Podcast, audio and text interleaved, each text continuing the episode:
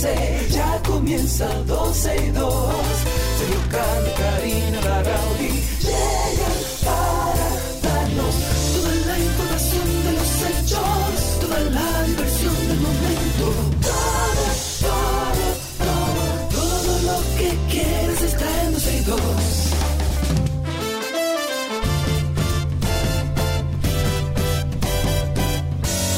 El reloj ha marcado las 12, comienza 12 y 2. Sergio y Karina Larrauri llegan para darnos toda la información de los hechos, toda la diversión del momento. Todo, todo, todo, todo, todo, todo, lo que quieras está en 12 y 2. Saludos, Mesamí. Bienvenidos sean todos ustedes. Aquí estamos una vez más por Pechú. Karina Larrauri no está con nosotros en el día de hoy. Ella se integra eh, mañana, se integra al, programa. Está en, en- en Europa, o sea que está en el futuro, seis horas más adelantadas. Pero aquí está todo bien y estamos nosotros, todo el equipo de 12 y 2 y de la 91, para acompañarles hasta las 2.30 de la tarde. Yo espero que hayan tenido un excelente fin de semana. Vamos con algunas informaciones de inmediato. El presidente Luis Abinader y el Ministerio de Relaciones Exteriores de República Dominicana repudiaron la solicitud que hizo el experto en derechos humanos para Haití, el alto comisionado de las Naciones Unidas, William O'Neill, sobre que eh, bueno, se, se, se detenga las repatriaciones haitianas. Abinader respondió diciendo, y estoy citando, que actúen con responsabilidad como debieron actuar preocupados por los derechos humanos, tienen que preocuparse por todos los problemas que están sufriendo las personas y los ciudadanos pobres de Haití, que se le están afectando eh, los derechos humanos, no aquí, por lo tanto, que no le pidan a República Dominicana que renuncie a sus derechos y además de aplicar su constitución. El presidente fue enfático al decir que la política migratoria de la República Dominicana solo la hacen los dominicanos y advirtió que las deportaciones, perdón, continuarán pese a la postura que tengan los organismos internacionales en el tema porque están amparadas en la Constitución. Por otro lado, la Cancillería General, General de la República, mediante un comunicado, calificó de desproporcionada e irrazonable esa solicitud basada, según el proponente, en el estado de inseguridad que vive esa nación, porque es pretender que los dominicanos carguen con la responsabilidad de asegurar el bienestar social de los haitianos. Estoy muy de acuerdo con todo, con la postura que tiene el gobierno dominicano, el Estado dominicano actualmente, en cuanto a esa situación de Haití. Yo, este que está aquí, miren que yo no lo, no lo pensaba así cuando, por ejemplo, en el 16 yo escuchaba a Donald Trump que decía, vamos a construir una pared grandísima ya, en- bueno, eh, entre México y Estados Unidos. Y dije, conchel, una pared en este entonces, pero luego comencé a estudiar el por qué. Eh, y yo soy de los que digo que aquí en República Dominicana tenemos que tener la muralla del Caribe entre Haití y República Dominicana y que todo el que venga a Haití, perdón, todo el que venga a República Dominicana desde Haití tenga que sobrepasar todos los procesos migratorios para llegar. Esto no es xenofobia, esto no es racismo, nada de eso. Esto es seguridad estatal. En otro tema, representantes de 23 países de América Latina y el Caribe concluyeron un seminario dirigido a capacitar a las instituciones y sus funcionarios en temas de armamentos químicos. El encuentro además sirvió para crear un espacio para debatir aspectos de tratado multilateral destinado a prohibir la categoría de armas de destrucción masiva. El curso Formación General acerca de la combinación sobre las armas químicas se realizó para avanzar en la prevención del uso, el diseño, proliferación de armas químicas y biológicas y fomentar una cultura de paz y seguridad regional. Entre los temas de esta agenda académica figuraron la historia de las armas químicas y su panorama actual, medidas nacionales de aplicación del artículo 7 en América Latina y el Caribe. También están los programas de la División de Cooperación Internacional y Asistencia de Ejercicios, eh, cuestionarios, debates, evaluaciones que afianzan lo aprendido durante este eh, seminario. En la actividad participaron además 16 instituciones del Estado Dominicano y fue auspiciada por la Organización para la Prohibición de las Armas Químicas y los Ministerios de Defensa, Relaciones Exteriores y Salud Pública. La Dirección General de Aduanas también estuvo ahí, Defensa Civil y el Centro de Operaciones de Emergencias COE, entre otras. Ojalá y que funcione. Otra noticia es que el presidente Luis Abinader instruyó a la Dirección General de Bienes Nacionales realizar el primer censo nacional de Bienes Inmuebles del Estado. De acuerdo con una nota de prensa de la presidencia, la finalidad del registro es catalogar y valorar la totalidad de los bienes inmuebles estatales. El proyecto se llevará a cabo desde el 3 de julio y se extenderá hasta el 21 de julio y se espera que con este censo se logre tener un registro detallado y fidedigno del capital inmobiliario de la nación, que hasta la fecha no ha sido precisamente cuantificado. El resultado de este censo ofrecerá una imagen clara, completa de los activos inmobiliarios del Estado, que incluyen bienes, edificaciones del gobierno central, edificaciones de instituciones descentralizadas, infraestructuras vitales como eh, las viales, hidráulicas, eh, eléctricas, instituciones mixtas con el Estado, acciones inmobiliarias mixtas con el Estado y bienes mineros propiedad del Estado y tierras y propiedad del Estado Dominicano, entre otros. Yo me lo hallo como rápido eso de un 3 de julio, le hace del día de hoy al 21, porque ¿cómo van a confirmar todo eso? Eso hay que confirmarlo. Todo lo que, porque incluso los reportes de la Contraloría que salieron el otro día, eh, había muchísima discrepancia en esos edificios que incluso alquilaban algunas instituciones. Entonces, ¿cómo van a hacer eso en dos semanas? No sé, no sé, Rick.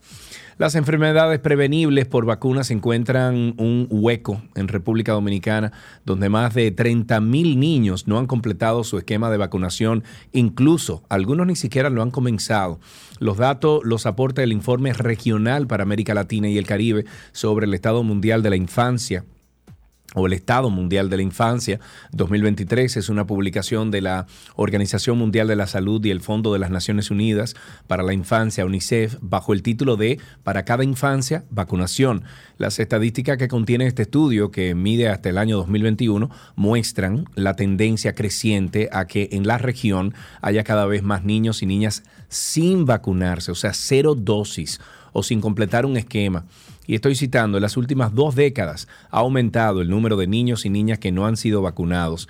En los últimos cinco años, el porcentaje de niños y niñas cero dosis y subvacunados en América Latina y el Caribe se ha duplicado con creces pasando del 11%, esto fue en el 2016, al 25% en el 2021. Eso dice el documento. Y justo en el 2021 el organismo registró 2.4 millones de niños y niñas en esas condiciones en la región.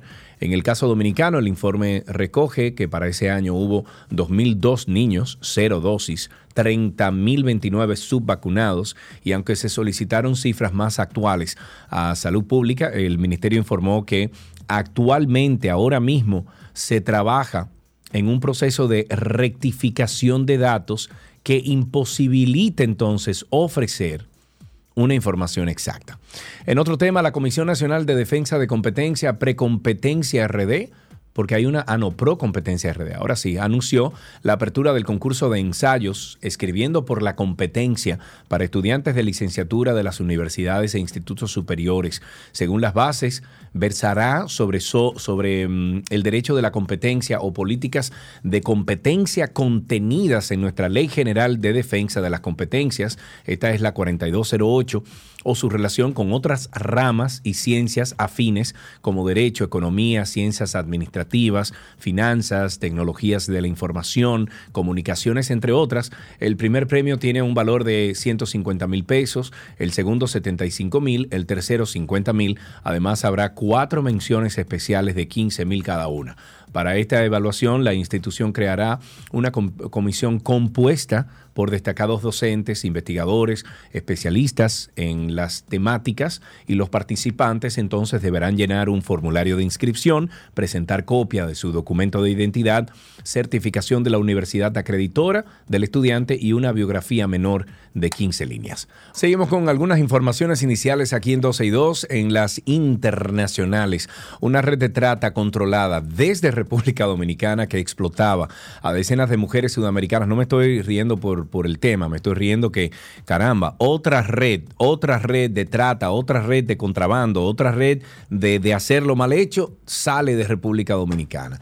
En este caso, esta explotaba a decenas de mujeres sudamericanas en numerosas ciudades de Francia. Eh, fue desmantelada esta semana y según un anuncio que hizo la Policía Judicial Francesa, un total de 41 mujeres de nacional, eh, nacionalidad venezolana, también habían colombianas, brasileñas o dominicanas, fueron rescatadas durante la operación. La investigación comenzó en mayo del 2022 cuando la Policía Judicial de Montpellier eh, detectó algunos similares de servicios de prostitución en distintas webs especializadas. Los anuncios tenían números de contacto muy cercanos entre sí, al tiempo que la ciudad donde se prestaba el servicio cambiaba. Los investigadores descubrieron entonces varios cientos de anuncios relacionados entre sí en todo el territorio, o sea, francés. Explicó eso la jefa de la Oficina Central para la Represión de la Trata de Seres Humanos, que se puso al frente de las pesquisas dirigidas por Junalco, que es el tribunal especializado en crimen organizado en, París.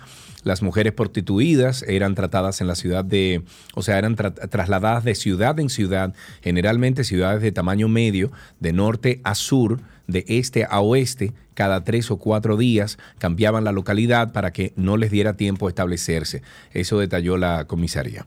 Eh, señores, la semana pasada estuvimos comentando que el Instituto Postal Dominicano puso en circulación un sello postal conmemorativo a la celebración de la cuarta convención de historiadores y numismáticos de Santo Domingo, con el objetivo de apoyar esta importante actividad cultural internacional. Sin embargo, debo admitir que en torno al tema me quedan muchas dudas y para conversar un poquito más a fondo sobre esto y lo relacionado con Impostdom, recibimos vía telefónica a Eric Guzmán, es el director general del Instituto Postal Dominicano. Eric, muchísimas gracias por tomar nuestra llamada. ¿Cómo estás?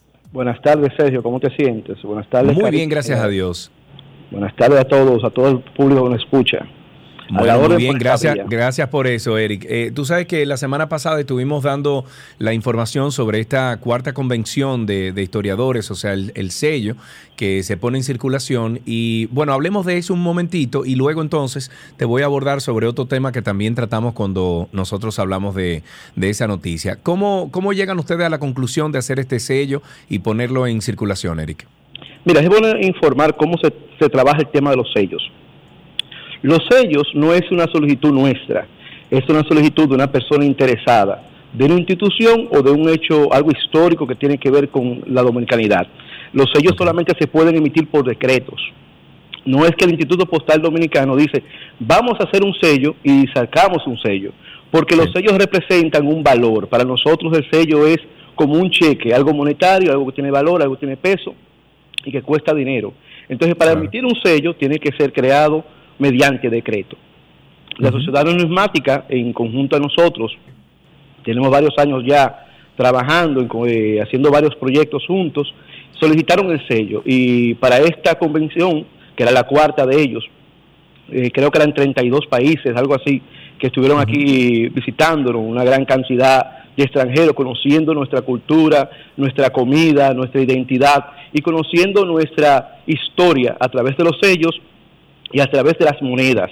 Y aprovechamos e, esta, esta, convención y lanzamos el sello conmemorativo a esta cuarta convención, en conjunto con ellos. Por aparte de eso, con la Sociedad Numismática estamos trabajando también en la zona colonial, en la Casa de la Moneda, tenemos una exhibición de sellos históricos de la República Dominicana, en conjunto con monedas históricas de la República Dominicana y de otros países. Para que eso está muy chulo, Eric. Eso, eso tiene, o sea, ustedes pueden cuantificar, eh, cuantificar qué cantidad de dinero representaría eh, sellos como esos, esas monedas que, que mencionas, o sea, ¿hay forma de cuantificar? Te voy a contar una parte que te digo la verdad, que cuando entré a Postdon me emocionó, me, apasionó, y es conocer la historia de los sellos, cómo se hacen los sellos, como te dije, por mediante, decretos, pero los sellos, ese papelito que tú ves ahí, cogen valor con el tiempo, cogen cogen valor. Aquí hay sellos que cuestan 15, 30 mil dólares, que en ese momento... Sí, en su momento... Pero sellos dominicanos. Sellos dominicanos, ejemplo de los sellos... Wow. Para que tú te puedo enviar unos cuantos catálogos. nuestro y te darás cuenta de los valores que, de los sellos que tenemos. Pero cada sello eh, que se imprime tiene un precio.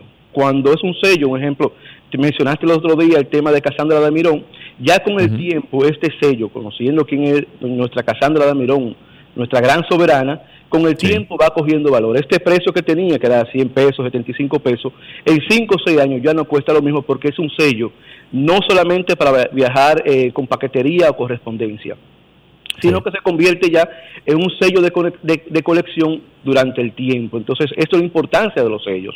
y un sello, un sello, Eric, no vale más cuando hizo ese recorrido por, por algún proceso de envío. Te explico cómo funcionan los sellos. Los sellos son eh, hacen el camino postal, la ruta postal. Los sellos son que identifican los países. Cuando tú emites una correspondencia, una paquetería, tú le, pegas el sello, le impregnas el sello y esta correspondencia ya se identifica de qué ciudad, destino eh, salió y a dónde va. Entonces, ya con ese sello, claro, muchas personas cuando tienen un paquete, por ejemplo, una persona de Francia, automáticamente llega una correspondencia de la República Dominicana, ¿qué hace? Lo guarda, lo guarda, porque recibió una correspondencia, recibió un paquete, recibió un agrado y lo guarda como un tesoro. Los sellos son un tesoro al final ya por la parte monetaria y por la parte emocional también. Pero que yo había escuchado, no sé si fue en un documental, Eric, que yo vi o algo, no, no recuerdo, un A&E, algo, eh, eh, estaba viendo algo de sellos, y decía que los sellos que se usan para alguna ruta y, y para algún envío y llega al otro lado y son perfectamente, por ejemplo, despegados de esas correspondencias y son guardados, como que tienen un valor extra a un sello nuevo. Por eso te lo pregunté. Sí, claro, puede, coger pluralidad, ya es un sello histórico, te digo, porque los sellos son una cantidad específica. Después que se emite una cantidad de sellos, no se puede imprimir más. Cuando esos sellos se agotan, que muchas personas votan la correspondencia, lo que quedan, ya la cantidad que queda, 100, 200, va cogiendo valor, va tomando valor. Y por eso, cuando ya recorre el camino a su ruta final, coge mucho más valor ese sello. Claro. Eh, yo estuve haciendo un comentario la semana pasada, Eric, sobre eh, mi posición sobre el impostdom. Yo usé, la última vez que usé el impostdom fue hace alrededor de, si mal no recuerdo, 12 años y jamás en la vida me quedó ningún tipo de ánimo de volver a usar impostdom porque lo que yo pasé fue horrible. Fue una pieza de carro que yo pedí y esa pieza de carro me la entregaron como tres meses después que llegó. Una locura. Entonces, eh, eh, a raíz de eso hice ese comentario la semana pasada cuando leímos la noticia de, la circulación del sello postal conmemorativo y varias personas llamaron y dijeron, no, no, no, yo uso el Impostdom y llegan la pieza, llegan, tú sabes, un mes, un mes y medio después, pero llegan. ¿Cuál es, la, cuál es ahora mismo el estatus del Impostdom? ¿Uno puede mandar una carta a otro país a través de Impostdom o recibirla en República Dominicana? Claro que sí, te explico brevemente todo el proceso.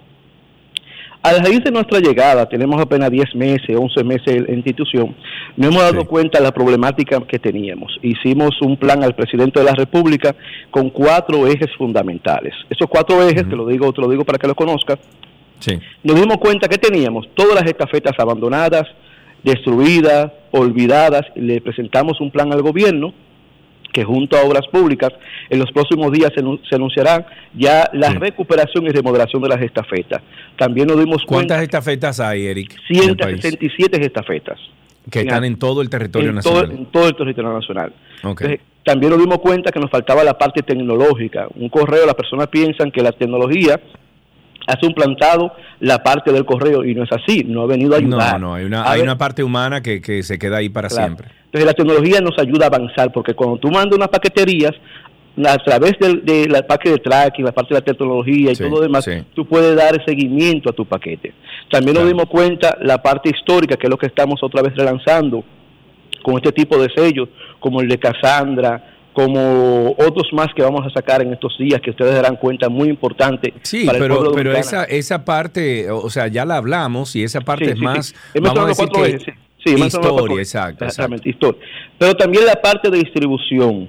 Sabes que esta institución tiene que ver mucho con logística y distribución y nos dimos cuenta que había, aquí no había creado un departamento de logística y distribución y nuestro corazón está en la distribución, en cómo se entrega y en qué tiempo se entrega, la calidad en la que se entrega. Claro, y, que tengo entendido que las ciudades tienen que ser cuadriculadas hasta, hasta, cierto, eh, punto, eh, tienen que ser como divididas en cuadrantes para entonces poder utilizar esos códigos. Tengo entendido que hace como 10 años quisieron hacer esto en República Dominicana. Incluso yo llegué a recibir como algo en mi casa que decía tú perteneces a tal. Exacto. Pero ¿qué pasó con todo eso? O sea que. Eh, estamos trabajando otra vez con el relanzamiento de los códigos postales, pero te puedo decir hoy que lo que hemos hecho en el Instituto Postal Dominicano, como tú dices, ya hay personas hablando bien de nosotros porque realmente se están entregando los paquetes. Ya que no hay ruido de que se perdía un paquete, de que no llegaba. Y el tiempo que dura en tránsito, desde un ejemplo Madrid a República Dominicana, que antes duraba tres meses, lo hemos ido acortando. Por ejemplo, ya no dura más de un mes, no dura 40 días, no dura 30 días, no dura 25 días, garantizado está en el país. Pero de aquí para allá eh, estamos garantizando a todo Nueva York, Estados, todos Estados Unidos, seis días laborables sin ningún tipo de problema de Santo Domingo. Okay. ¿Y cuánto cuesta, por ejemplo, enviar una carta de aquí a Estados Unidos? Mira, depende porque nosotros tenemos varios productos. Uno de los productos nuestros, que es lo que todo el mundo entiende y creo que, aquí quiero explicar bien, es que ya el Instituto Postal Dominicano no es solamente carta. Ahí que queremos que quede claro. ¿Qué pasa? Nosotros somos, tenemos una comunidad de emprendedores que día a día envían sus paquetes a otros países. Te pongo el caso de los tabacaleros que es una gran industria en el país, pero hay muchos tabacaleros pequeños que no tienen cómo comercializar sus productos. ¿Y por dónde lo pueden comercializar? A través del Instituto Postal Dominicano. Pero tenemos una gente, unos productores de bumper, increíble, es un mercado. que fabrican, fabrican bumper aquí en, el país y lo comercializan a través de nosotros a otras partes del mundo. Pero productos de belleza, todos. Y lo envían por ahí también. Y lo envían por aquí. Todos los días salen del país productos de belleza, productos artesanales. y el precio anda, dependiendo del kilogramo, una carta 100, 200, dos mil, cuatro mil, depende del tipo y, el peso. Por eso te puedo decir exactamente cuánto y depende del producto. ¿Y qué garantía tiene, por ejemplo, si yo mando un paquete a, Estados Unidos o a Europa, ¿qué, ¿qué, garantía me da el impostón? Porque en otros eh, servicios, por ejemplo, un servicio de esos comerciales privados, yo puedo pagar un seguro incluso de ese paquete por si se pierde, pues entonces me, me dan el, el valor, el dinero del valor de lo que tiene el paquete funciona igual el Instituto Postal Dominicano. Nosotros tenemos lo que son diferentes productos. Hay un producto que se llama ordinario, que es el que tú envías una carta y no hay problema porque no tiene un registro. Pero hay uno que es valor declarado, que tú dices lo que tiene y el valor que tiene ese producto. Entonces, cada producto está identificado y tiene un valor diferente. Cada producto que, que tú dices que tiene y nosotros podemos saber qué podemos pagar por eso. Quiere decir que está garantizado en la entrega, en la calidad del producto, eh, en la entrega final también, en la última milla, que es lo que es más importante, tanto de Santo Domingo eh, o de República Dominicana a otros países como de otros países para Santo Domingo. Ok, Dulce Blanco a través de redes sociales pregunta lo siguiente, Eric, eh, dice, ¿cuántos carteros hay hoy en día? Y si está organizado realmente en nuestras calles y demás para que nos lleguen las correspondencias. Sí, mira, todas eh, todos eh, los sectores de Santo Domingo y, República Dominicana tienen su código postal ya. Lo que hay que hacer es una campaña ahora, que estamos trabajando en ello, para que todo el mundo conozca su código postal, porque desde que usted pide una paquetería por internet, cualquier documentación por internet, le pide su código postal y sin embargo las personas tienen que entrar al a Google a buscar cuál es el código postal. Nosotros vamos a hacer una campaña para que todo el pueblo dominicano sepa que es su código postal y la importancia que tiene, porque con eso, con eso cualquier parte del mundo puede identificar qué sector con el solo de decir, ah, yo soy el código tal, ah, mire, vive en el barrio San Carlos. Ya tú, ya tú sabes cuál es el cuadrante donde vive. Em, déjame ver, dice aquí que qué tipos de artículos no se pueden enviar a través de Impostón. Eh, sustancias controladas, eh, explosivos, igual que como un pasajero pueda viajar, por ejemplo, las mismas regulaciones para temas de viajes lo tenemos también en Postón. Eso son las mismas regulaciones, es decir, nada que pueda inflamarse, nada que pueda explotar, eh, eh, eh, drogas que a veces intentan enviar sustancias aquí prohibidas. No ha pasado muchas veces, pero ya hemos puesto asunto con eso y la y no claro, la detectan a tiempo. A tiempo, exactamente. Okay. Eh, dice aquí que hasta dónde llegan los servicios de Impotom, o sea, qué países o continentes. Mira, eh, nosotros somos miembros de la Unión Postal Universal, que abarcan 190 países. En esos días estamos trabajando con la licitación de las líneas aéreas para poder llegar a, esos 190 países. hasta el momento estamos llegando entre 45 y 50 países ahora mismo. Eh, ya en la página nuestra eh, están los países que llegamos. Abrimos recientemente el comercio con Cuba, eh, que es un, intercambio comercial muy importante, no sabía cuánto, hasta que llegué sí. a muy, muy solicitado, ah, porque de aquí se envían muchas paqueterías, muchas ayudas a Cuba. Y a partir de hace unos días se comenzó a, el intercambio comercial entre Cuba y República Dominicana. Y ya hicimos el primer envío y te puedo decir que fue mucha la mercancía que se envió. Ok, preguntan en redes sociales que si ya es posible enviar correspondencia clasificada a Noruega. Te confirmo ahora exactamente, te confirmo de Noruega. Porque bueno, está bien. exacto. Eh, nos pueden enviar la información y nosotros lo, hacemos eh, eh, público al aire. Eric, ese anuncio que dice que, va, que van a hacer en unas cuantas semanas, eh, ¿Cuándo sale eso? ¿Qué exactamente es lo que van a, decir ustedes en, ese anuncio tan importante? Mira, nosotros estamos trabajando con el relanzamiento del curso. Tú sabes que eh, lo, se abrió en nuestra gestión, en el gobierno del presidente Luis, por X razones se cerró. Lo vamos a relanzar, se va a manejar directamente por el Instituto Postal Dominicano, no se va a tercerizar lo vamos a manejar manos de nuestra, que colaboradores nuestros, y estamos trabajando en toda la plataforma para que quede bien, que los dominicanos se sientan a gusto con este currio. En los próximos días, aparte de eso, queremos anunciar al país eh, un descuento especial por el Día de los Padres y otras cosas que estamos haciendo para que el dominicano vuelva a usar el, Instituto Postal Dominicano. Los productos de nosotros llegan, el Instituto, el Instituto Postal Dominicano funciona y una muestra de eso es que a ti te llamaron y te dijeron sí está funcionando y está llegando. Me, dijeron que llega con un poquito de retraso eh, en comparación con otros servicios, pero que llega. Lo importante pues es que lo importante es que hace 12 años tú dijiste que llegaba tres veces, ahora te llega en de un mes. Yo cogí, yo cogí, pero lucha que cogí yo hace, jamás en la vida he, utilizado el Instituto Postal Dominicano. Eric, muchísimas gracias por la conversación, amigo. Aquí estamos a la orden siempre. Gracias de verdad y te puedo decir que el Instituto Postal Dominicano está al servicio de todos los dominicanos y que pasen por aquí para que vean que estamos funcionando, llegamos lejos, como mencionaste una vez con el Casandra de Damirón, llegamos muy lejos. muy lejos, claro. Llegan, no solamente somos correspondencia, somos eh, paqueterías, somos envío, somos courier y estamos funcionando para el bien del pueblo dominicano. Y espero que en el antinotis ponga la publicación y nos saque una foto bonita, ya que somos feos.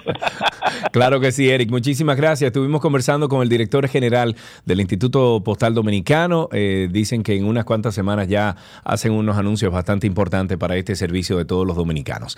En algunas otras cosas, un grupo de ingenieros y arquitectos, contratistas de obra del Estado, están solicitando de nuevo al presidente Luis Abinader que ordene el pago de la deuda de que diferentes instituciones estatales mantienen con ellos, cuyo monto es de unos 380 millones de pesos.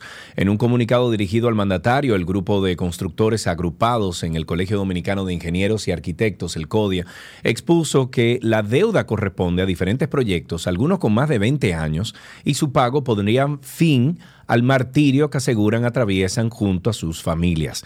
De acuerdo al documento, los ingenieros presentaron la situación a Binader antes de que fuera presidente entre los años 2015 y 2019 y posteriormente en el año 2020 al Ministerio de la Presidencia a instancias del ya jefe del Estado. El presidente de la República también en otra información encabeza este lunes el encuentro con los mandos policiales, militares y altos funcionarios para analizar el informe de las labores conjuntas contra el delito y la criminalidad. Creo que es la tercera reunión que ya han tenido. En otra información, la vicepresidenta de la Cámara de Cuentas, Elsa María Catano Rodríguez, negó este lunes que desde el órgano fiscalizador se hayan ocultado, eh, ocultado auditorías, como indicó la semana pasada el presidente de la Cámara de Diputados, Alfredo Pacheco. Y estoy citando, dice, el planteamiento de decir que se han ocultado auditorías para mí es sorprendente. Entiendo que no es cierto ellos, y se refiere a la Comisión Especial de Diputados, deberían de haber evaluado todas las informaciones que se les entregó al momento en que nosotros participamos en la entrevista del 2 de julio. Eso manifestó la funcionaria, tras manifestar también que se siente sorprendida con el comentario, precisó que desde el inicio de la gestión, ya en el mes de mayo, se hizo un levantamiento de cuál era la situación actual, cuántos trabajos existían en diferentes niveles del proceso auditor y todo siempre fue compartido con el Pleno de los miembros. Eh, sobre el clima, la Oficina Nacional de Meteorología, estamos hablando de ONAMET, vaticinó este lunes que una onda tropical ubicada sobre Haití, la misma interactúa con una vaguada que se manifiesta en diferentes niveles de la troposfera. Generará aguaceros localmente, bueno, eh, moderados con tormentas eléctricas y ocasionales ráfagas de viento desde las primeras horas de la mañana. Anoche yo me desperté con unos truenos, pero durísimo aquí en, Punta Cana. A eso de las 4 de la tarde, está, digo, perdón, 4 de la mañana, estaba eso retumbando, señores. Parece que ah, era fuera de mi casa que estaba lloviendo eh, con todo y trueno y todo, o sea, el epicentro era ahí una cosa increíble. O sea, hace mucho no escuchaba yo una tronada como, como esa. Les invitamos a Karina y Sergio After Dark. After Dark. Las emociones de una mujer maltratada, en principio ella no las conoce, no se da cuenta, no es consciente. Muchos entienden que la violencia solo es física, pero los insultos son violencia. No te pongas esto, no te pongas aquello, no te maquilles, no quiero que te juntes con esa amiga tuya, tú no puedes trabajar, yo te lo doy todo. ¿Cómo yo sé que estoy siendo violentada, que estoy viviendo en el dolor? Inmediatamente entro a una relación y cedo a algo que mi pareja quiere, pero yo no quiero, señores, lo que sea. Inmediatamente, la primera vez que usted cede a esto, usted se está postergando. Ya sea de la mano de un especialista, de un terapeuta, buscar refugio quizás en una persona cercana y si es necesario, en las autoridades, porque tenemos que buscar la solución que nos garantice estabilidad mental, emocional, y por supuesto nuestra integridad física. Karina y Sergio. After Dark. Karina y Sergio After Dark, estamos en todas las plataformas de podcast. Nos buscan como Karina Larrauri Podcast o Sergio Carlo Podcast. También en Google usted pone Karina y Sergio After Dark. Hasta aquí esta primera parte de 12 y 2. Ya regresamos con mucho más. No se nos vaya. Todo, todo, todo, todo lo que quieres está en 12 y 2.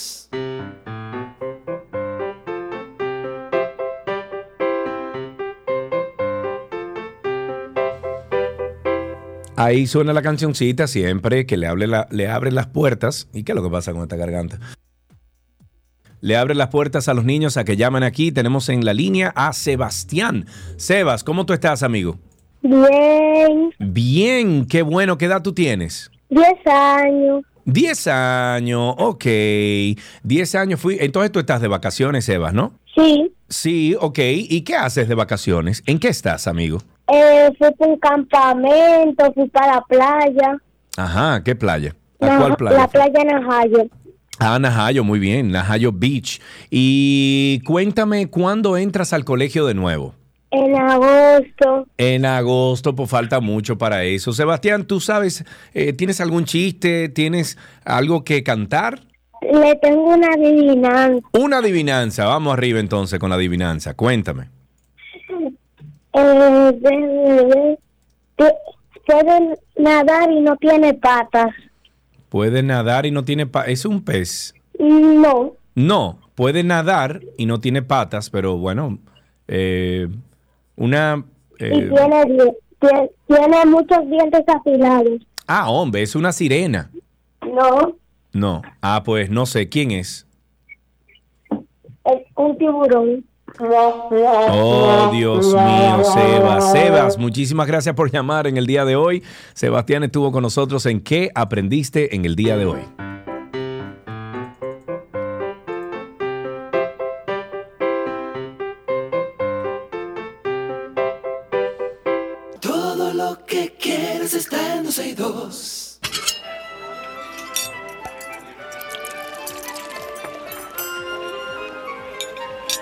Hola, Hola, Gabs. ¿Cómo estás? Hello. ¿Cómo estás? Bienvenido, Julio. Hola, Julio. No, no, no, no, no, no. es el mes que más meme tiene. Oye, oye, oye. No, no, no, no, no, Los memes de Julio. De Diana de Diana Filpro. Eh, no, no, tan genial de Filpro, sí, Diana Filpro. Eso es, eh, increíble. Pero tan buenísimo, tan buenísimo. Yo me lo he pasado este fin de semana, bueno, gente mandándome memes. Nos reímos muchísimo el viernes también con unos memes que subieron. Tan buenísimo. Amiga, ¿qué vamos a hacer en el día de hoy? Cuéntame.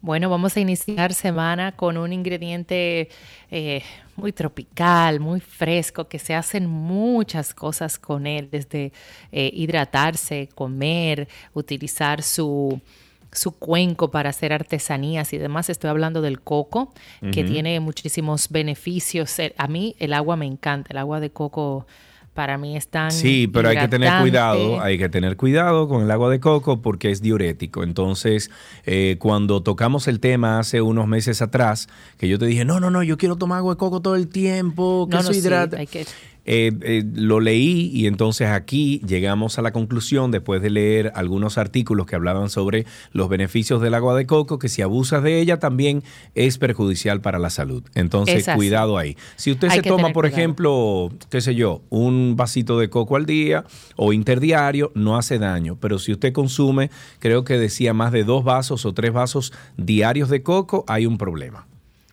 Eso es cierto. También hay que reconocer que es una fruta que es muy rica en fibra, va a Sí, proporcionar claro. mucho hierro, potasio, calcio, eh, y también dice que es esencial para el fortalecimiento de los músculos y la regulación de la presión arterial. Aporta zinc y selenio, y que son antioxidantes, y también tiene vitamina C, B1 y B3. Así que... No, no, eh, es completo. El, el- coco completo, lo que pasa es que hay que llevarlo suave. O sea, eh, por ejemplo, la- las personas que están a veces re- eh, resacados, si se toma una agüita de coco le ayuda. Eh, la gente que tiene, por ejemplo, problemas estomacales también les ayuda el agua de coco. Eh, pero como dije, no pueden abusar, no de abusar. eso. Sin Exacto. embargo, sí, tal cual. Yo hace un tiempo eh, se me encontró un coágulo en una pierna y eso post-COVID, eso fue algo también que me, que me pasó. Y el doctor me, o sea, todo lo que era la parte circulatoria, me mandó a hidratarme mucho. Y en esa semana me, me mandó por a beber mucha agua de coco sin exceder, como muy bien tú decías, del máximo tres vasos de agua de coco al día. Exacto. Pero eso iba a ayudarme a mí en la parte de la hidratación del cuerpo que la necesitaba para fines de circulación. Pero, eh, como dice Sergio, tomar bien en cuenta eso. Esta Sí. semana no necesariamente vamos a estar trabajando con el agua de coco, sino con todos los derivados que el coco nos puede dar. El coco rallado, el agua de coco, la crema de coco, en fin. Ya saben que si ustedes tienen alguna receta que quieran compartir, por favor, háganla llegar a través de la cuenta de 12 y 2 o por gabriela.reginato, que de hecho la que vamos a Excelente. compartir hoy, voy a estarle subiendo el video porque la preparé justamente el sábado y me quedó delicioso. Uy, es este qué rico. coco horneado, es un postre que ya lo he tomado como mío, que de hecho eh, lo, lo ofrezco aquí en, en Voilà como postre, pero lo preparo yo. Eh, y tiene ese toque casero, señores, que es divino. Les voy a dar algunos truquitos que yo eh, uso para prepararlo y ya saben que van a encontrar la receta próximamente en nuestras cuentas. Necesitamos dos latas de coco en almíbar. Eh, me pueden preguntar, ah, si es coco fresco, no sé qué, rarara. Pues vamos a necesitar dos tazas ya de coco rallado fresco y una taza de eh, crema de coco. Ok. ok, es lo que va a compensar esto. También vamos a necesitar una astillita de canela, un, una pizca. Uy. La ¿qué pa- cáscara- Ahí te fuiste un segundito. pasó? Sigue, sí. No, que fue un segundito Ah. te fuiste. Ya. Dale. La cáscara de limón. A mí me encanta utilizar limón amarillo, pero igualmente puede ser el verde. Un cuarto de taza de fécula de maíz. Una taza de leche evaporada y media taza de leche de coco. Si quieren que le quede más em, como jugoso, por decirlo así, vamos a intercambiar la cantidad de leche, es decir, una taza de leche de coco, Sí. media taza de leche evaporada. Pero si haces esto, en vez de cinco huevos, que es lo que lleva la receta, utilizando una taza de leche evaporada y media de coco, vas a utilizar seis huevos. Porque la leche de coco no te va a ayudar a cuajar tanto como la, la leche evaporada. Aparte de eso, también necesitamos una cucharadita de vainilla, cinco huevos y alguna materia grasa, ya sea mantequilla, aceite de coco, spray para cocinar, para eh, poder ponerle a tu molde. Mis truquitos es eh, y esto es muy Gaby, yo sustituyo la cáscara de limón por cáscara de naranja, le pongo una ramita de romero y también le, le agrego un poquito de un triple sec o, li- o licor de naranja, Que eso le da un toque súper especial. Nice. Entonces, la preparación es muy sencilla, en un caldero preferiblemente o en una olla que tenga fondo eh, grueso, vamos a agregar el coco en al- en almíbar, la cáscara de, limón o de naranja, la espiga de canela, ¿ok? Y el toquecito de sal. Esto lo vamos a llevar a fuego para que el almíbar se consuma y tengamos un coco seco. ¿Ok? Vamos a, a dejar que se, que, se va- que se evapore, vamos a decir, que se consume el líquido Sí. hasta obtener un coco seco. Esto lo vamos a dejar enfriar y entonces vamos a agregarle a esta mezcla, luego que retiremos la espiga de canela y la cáscara de limón, vamos a agregarle el cuarto de taza de fécula de maíz. Aparte, vamos a mezclar las leches con los huevos que vamos a batir y la cucharadita de vainilla y esto se lo vamos a incorporar a la mezcla de coco. Y mezclamos bien, haciendo que todo el líquido pues trate de... Porque te va a pasar que se te va a formar como una capa de líquido Sí. y como que todo el peso del coco se te va a quedar abajo. Entonces mezcle, mezcle bien para que todo se integre. Engrase su molde, eh, el que usted vaya a utilizar. Yo utilizo uno que es tipo loft, es decir, como esos cuadraditos, que es más fácil para desmoldar y para incluso cortar.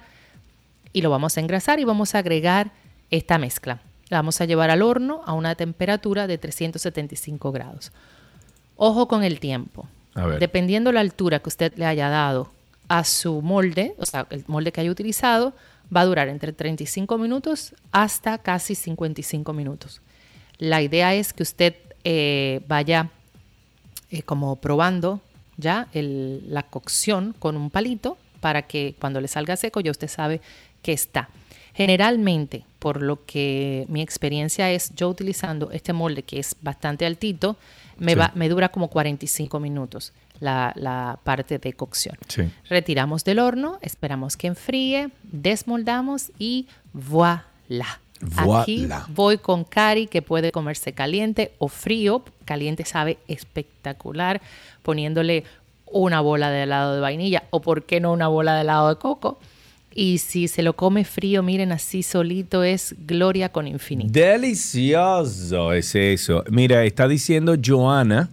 eh, ah, ese lo sé hacer y le puedes tostar coco rallado separado para hacerle un crunchy arriba sobre o sobre helado. ¿Lo has hecho así?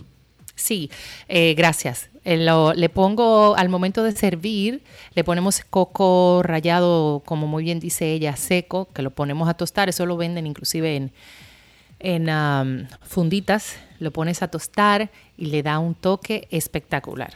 También se lo puedes agregar para, para que esté dentro. Servirlo con un poco de caramelo también le va riquísimo. De verdad Ok, que sí. preguntan aquí, Ivette dice, ¿al horno directo o al baño de María? Tapado. Mira, Ivette, yo lo he hecho al baño de María. Queda así mucho más jugoso, pero ahí hay que darle mucho más tiempo. eh, si lo vas a hacer 100% a baño de María. ¿Qué te va a pasar? Que el fondo en el baño de María no se te va a dorar y la parte de arriba se te va a tostar. Me ha pasado. De hecho, te confieso, Ivette, que me- como más me gusta es a baño de María. Pero lo que he hecho es que le doy 35 minutos en baño de María, luego lo saco y entonces dejo que se termine la cocción fuera del baño de María porque si no, no se me llega a, a dorar un poco. Pero la textura me encanta cuando lo hago a baño de María. Perfecto. Bueno, antes de finalizar, eh, cuéntanos un poquito de los potes mágicos, dónde los podemos conseguir, si hay algún sabor nuevo, dónde está mi regalo. Son cosas que hay que hablar, tú sabes. Así es, mira, los potes mágicos de los que Sergio habla es la línea Voilà, eh, que incluye pesto de tomates secos, mermelada de tocineta, mix de hierbas, mantequilla trufada, mostaza trufada, mostaza eh, trufada y mostaza miel trufada. Eh, son divinos, la verdad que sí, modestia aparte. Y lo puedes encontrar, bueno, en todas las sucursales de Butcher Shop, tanto en Santo Domingo como en Punta Cana, en La Placita, en Carne en Especias RD, en Sonoma. También están en Santiago, en la tienda Salea y en el centro León. Lo vas a conseguir. Eh, bueno, actualmente no tienen inventario, pero están disponibles también en Constanza, en Mauros y en Jarabacoa. Eh, y nos pueden contactar. Bueno, está también en Casa Dicha, en Santo Domingo. Bueno, si la eh, gente le interesa, que ¿dónde pueden ir? ¿Alguna eso te iba a decir que, que, entren a nuestra cuenta de Voilà RD y ahí van a ver todos los lugares e inclusive los pueden pedir y nosotros se los hacemos llegar en cualquier punto del país eh, a través de un envío nacional, los potes mágicos de Voilà. Excelente, pues Gaby, como siempre, un abrazo. Muchísimas gracias por igualmente, gracias por estas recetas. Y saben ustedes que está colgado en arroba 262 y también en gabriela.reginato en redes sociales. Eh, estamos en una, en una semana con recetas con coco, recetas de coco riquísimas. El otro día me comí un coco, lo partieron y me comí la masa con una cucharita. Qué ricura, Dios mío. Hasta aquí esta receta en 12 y 2.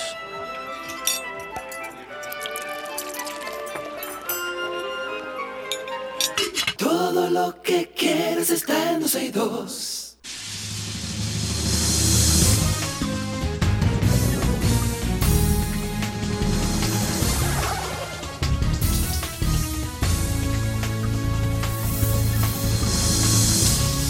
Estamos en cine en 12 y 2 y recibimos vía Zoom a Victoria Linares. Ella es cineasta y junto a ella conoceremos los detalles del largometraje Ramona. Victoria, buenas tardes, bienvenida. ¿Cómo estás, amiga? Muy bien, gracias por tenerme, Sergio Carlos. Bueno, para nosotros es un placer, qué bueno tenerte aquí en 12 y 2. Hablemos un poquito de, de, Ramona, de qué trata la película para aquellas personas que todavía no han visto ni siquiera el trailer. Ok, bueno, Ramona trata sobre una actriz que sintiéndose poco preparada para abordar un papel de un personaje de una niña embarazada de 15 años de la periferia de Santo Domingo, ella em, lo que hace es que hace un trabajo de campo eh, visitando a chicas que han pasado por esa situación.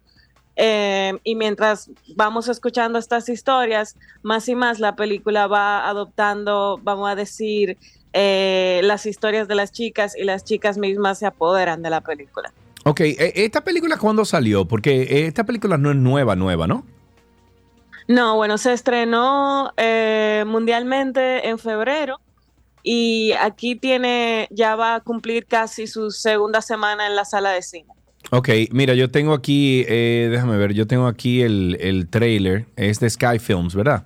Eh, no me equivoco. Y la Anteca, ajá. Ok, perfecto. Vamos a escuchar un poquito de este trailer. Se puede escuchar el trailer, ¿verdad que sí? Sí. No hay... Claro que sí. Ok, escuchemos. Vemos a una, a una muchacha embarazada con una hoja como... O sea, yo no, conozco, yo no conozco, yo no conozco el personaje, o sea, yo estoy tratando de, de armar esto, pero no tengo, no tengo de dónde. Estamos viendo que se está preparando como para una escena o varias escenas de, una película. Descripción de personaje. Ramona Valverde. 15 años. Bueno, y podemos, eh, eh, es muy visual el trailer, pero se ve muy interesante. Eh, ¿Cómo surgió esta idea de trabajar este tipo de material, Victoria? Eh, bueno, la película tiene una historia un poco, eh, vamos a decir, larga. Eh, Pero es verídica, o sea, esos casos que se mencionan ahí son verídicos o... Claro, sí, sí, sí. Es una película, es una película documental que mezcla ficción. el personaje, por ejemplo, de Camila Santana es un personaje ficticio. En la película que se está haciendo, en la película también es una película ficticia. todo con esta gran excusa de contar eh, de contar las historias de estas chicas desde una perspectiva no, eh, vamos a decir, victimizándolas, sino eh, literalmente quiénes son ellas, qué sueñan, qué le gusta, si le gustaría ser actriz, qué tipo de, rol asumirían en, una película, ¿no? Y luego obviamente con toda esa vivencia, la película de por sí eh, toma, toma todo, o sea, toma todo de ellas, ¿no? Ellas la transforman. Em, pero sí, inicialmente la película empezó como una, como una ficción donde la misma Camila Santana, que es la actriz de esta película, era la directora de casting. Wow. Eh, wow. Y fue sí. sí, o sea, sí, todo fue, todo era como, o sea, eso era 2020, antes de la pandemia. Ajá. Eh, y obviamente cuando llegó la pandemia, bueno, los planes cambiaron muchísimo. Claro. Eh, y en ese, en ese trajín de, del cambio, nosotros eh, pensábamos exactamente cuál era la historia que se debería de contar con un tema tan tan delicado, tan fuerte como el embarazo en adolescencia, y quién era la verdad, la persona que debería de estar contándola, ¿no? Y eran ellas, no, no yo que nunca estaba embarazada. Claro, claro, No soy, no soy de, no soy de la periferia, etcétera. Como que la película se, se volcó a hacer un cuestionamiento bastante grande sobre el poder que uno tiene y la responsabilidad de contar historias, mezclado obviamente con, la incidencia de estas chicas en la película. ¿A qué tipo de público tú entiendes que es dirigido o que le, son, o sea, le, le resonaría este tema?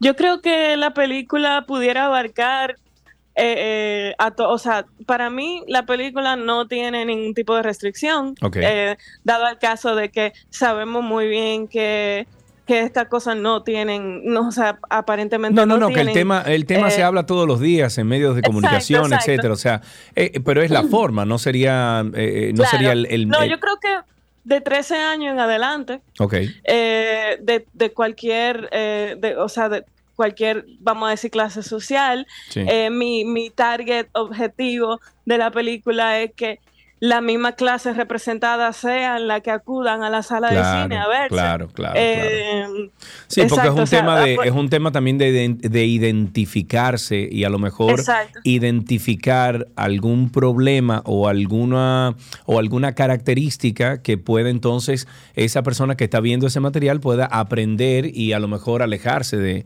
de, un embarazo no deseado o de lo que sea. O sea, viendo, reflejándose en la, en la película. Claro. Así es. ¿Dónde, dónde podemos, podemos, ver la película ahora mismo? Sé que lo mencionaste al principio, pero vamos a, recalcarlo. La película se encuentra ahora mismo eh, en Caribbean Cinemas y en Palacio del Cine. En Caribbean Cinemas está, está en Novo Centro y en Megaplex, en Megacentro. Y en Palacio del Cine está en casi todas las sucursales. Yo sugiero que se que a quien le interese, en cualquier cine cercano, a la persona que le interese, que busquen la cartelera, eh, porque pueden variar los horarios, etcétera, pero está de lunes a domingo. Y me preguntan por aquí en Facebook que cuándo estaría entonces a nivel digital, cuándo uno la puede alquilar digitalmente. Bueno, digitalmente yo creo que yo creo que como es una película que está relativamente bastante joven, eh, en, en, cuanto a eso nosotros hemos conseguido distribución internacional, ya sea en México, en Estados Unidos y en y en el Reino Unido. Entonces, asumo que, vamos a decir, el año que viene es muy posible que la película pueda encontrarse en alguna plataforma. Perfecto. Pero que pues. si se, si se ponen, o sea, si van al, Instagram de la película, eh, ellos se podrían enterar de todo eso. Vamos a ir entonces a arroba Ramona guion bajo film de, de, película, film, Ramona, guion bajo film. Victoria, muchísimas gracias por esta conversación, amiga. Gracias. Chao. Muy bien, ahí estuvimos hablando con Victoria Linares, ella es cineasta. Y junto a ella eh, conocimos estos detalles del largometraje que se llama Ramona. A ustedes le vamos a pedir que vayan a través de redes sociales, entren a arroba Ramona-film. Hasta aquí cine en 12 y 2.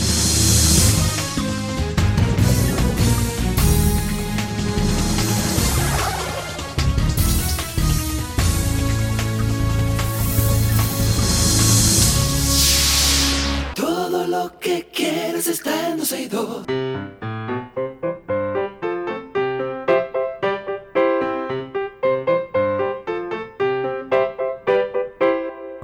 Suena la cancioncita siempre que le dice a nuestros niños que estamos esperando sus llamadas. 829-236-9856. 829-236-9856. Nuestro teléfono aquí en 12 y 2. Y ya tengo entendido que tenemos a Carlos en la línea. Buenas tardes. Hola, Carlos. Hola. ¿Cómo estás, amigo? ¿Todo bien? Sí, Eso es bueno. ¿Qué edad tú tienes, Carlos? ocho años. Carlos, eh, estás de vacaciones, ¿verdad? Sí, ¿Y pasaste a qué curso? a cuarto. ¿Pasaste con buenas notas? ¿Cómo? ¿Pasaste con buena calificación? Sí, Sí, muy bien. ¿Y qué estás haciendo con todo este tiempo libre que tú tienes ahora durante las vacaciones? Jugar basquetbol, Ah, bien. ¿Qué más? jugar con mi perrita. Ok, ¿tienes una perrita? ¿Qué, qué raza? Sí, es Braco. Bra bueno, pero ¿qué es Braco? Yo, yo no había conocido esa, esa raza, Braco. Es raza alemana. Ah, es una raza alemana. ¿Y tú tienes algún chiste? ¿Tienes algún acertijo? ¿Algo que compartir con nosotros? Eh, sí, al respecto. ¿El qué? Por ejemplo. Un chiste. Un chiste. Vamos a ver. Dale, con todo. Si un tiburón le dice a su mamá, mamá, no puedo comer chocolate, y la madre le dice que no. Entonces, hay dos peces, uno marrón y otro que es plateado. Entonces, ¿cuál no se come el tiburón? ¿El plateado? No, No. es el que se come, porque porque el tiburón no se puede comer el chocolate, que es el pez del del color marrón.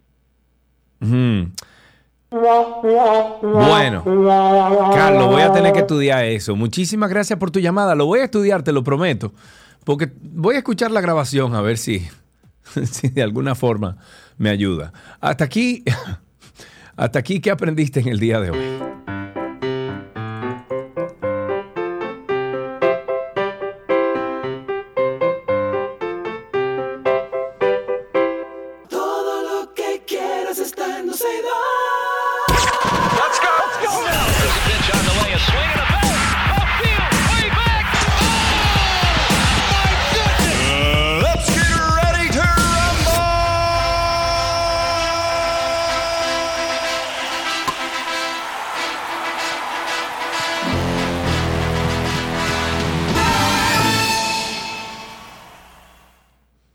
Ok, bueno, eh, ese no era el loop, era el otro de deportes. Pero bueno, eh, las noticias deportivas llegan a ustedes gracias a Vita Salud, la tienda de las vitaminas y la nutrición deportiva. Y gracias también a Gatorade, nuevo empaque Gatorade de 500 mililitros. Nos vamos con béisbol, por supuesto que sí. Los gigantes del Cibao anunciaron la firma del agente libre Carlos de la Cruz. Eh, dice que con miras a su participación ¿Qué es eso? Ahora sí. Con su participación en la próxima temporada de béisbol profesional dominicana, el gerente general Luis Urueta le dio la bienvenida al nuevo gigante y lo destacó como un talentoso jugador con poder de extra bases. Carlos de la Cruz, de 23 añitos de edad, es un bateador derecho con cinco temporadas de experiencia en ligas menores. eh, con los Phillies de Filadelfia, donde actualmente está señalado como el prospecto número 9 de la organización. actualmente se encuentra jugando en AA, donde mantiene promedio de .290 con 37 carreras re- remolcadas y OBP de .361 en 68 partidos de serie regular, donde además ha pegado 13 dobletes. En básquetbol local, los trenes del distrito se, afianzaron en la cima de la tabla de posiciones en la serie regular, luego de obtener una victoria en el día de ayer y obtener la victoria 97-57 sobre el club Calero de Villaduarte en el Palacio de los Deportes, profesor Virgilio Travieso Soto. Los trenes se quedaron solo en la cima de la tabla de posiciones con el récord de 6-2 en el circuito sureste del torneo de primera división, Copa INAPA. esto de la Liga Nacional de Desarrollo, eh, que tienen un segundo lugar a los leñeros de los Minas, los trenes del Este 6-2, tercero, pese a tener marca pareja a los truenos con una confiscación. Miguel Colón fue el líder absoluto de la ofensiva con 20 puntos, respaldado por Robert de la Cruz de 17 tantos y Ángel Puello tuvo 15 con 7 rebotes y Brydon Canela aportó 10 encestes. Nos vamos con voleibol, la selección de voleibol femenina de mayores de la República Dominicana, campeonas consecutivas en los últimos cinco Juegos Centroamericanos y del Caribe, debuta mañana ante Costa Rica a las, eh, bueno, a la una y media de la tarde 3.30 hora dominicana, correspondiente al grupo A. en el inicio del torneo de voleibol de los Juegos Centroamericanos y del Caribe San Salvador 2023. El combinado nacional arribó a este país pasada las 7 de la mañana de ayer, luego de partir del sábado desde Corea, o Corea más bien, donde tuvieron una gran actuación en la Liga de Naciones al concluir con marca 6-6. Las dominicanas estarán buscando su sexta medalla de oro al hilo en los Juegos Centroamericanos y del Caribe y su octava como país. La cadena ganadora se inició justamente en San Salvador 2002 y se extendió hasta Barranquilla 2018.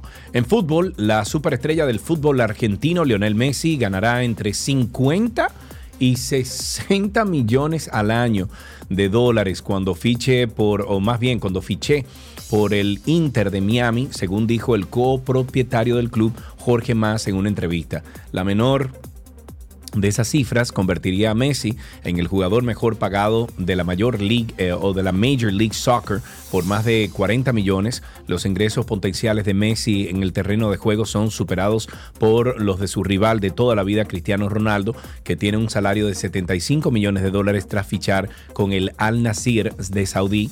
Según Forbes, el copropietario del club confirmó que el salario del jugador de 35 años se complementará entonces con la garantía de formar parte de la propiedad del, club una vez que se retire, así como una parte de los beneficios del acuerdo de retransmisión de la Major League Soccer con Apple TV y las ventas de equipaciones del equipo por parte de Adidas. El propietario gerente señaló que la estipulación de Apple TV era muy importante para cerrar un acuerdo. En la Fórmula 1 que está caliente, el neerlandés Max Verstappen de Red Bull aumentó su ventaja al frente del campeonato mundial de pilotos de la Fórmula 1 al ganar el día de ayer el Gran Premio de Austria, el noveno del campeonato que se disputó en el Red Bull Ring de Spielberg en Estiria.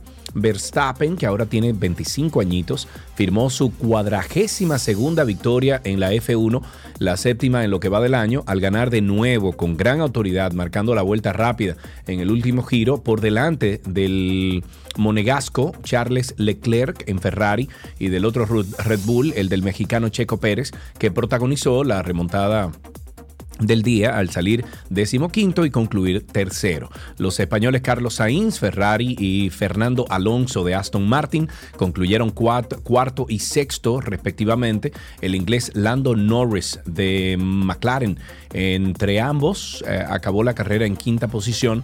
Verstappen entonces que firmó su quinta victoria seguida lidera ahora el campeonato con 229 puntos, 81 más que Checo Pérez y con 100 sobre el doble campeón mundial asturiano que es tercero en la general. Eh, la Fórmula 1 se está poniendo muy interesante, definitivamente que sí.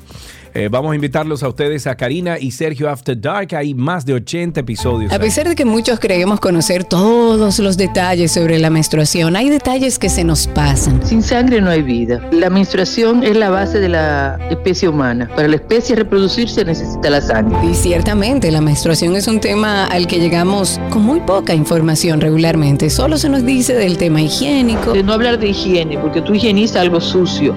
No, esa sangre es vida. Higienizar que el pene no se higieniza.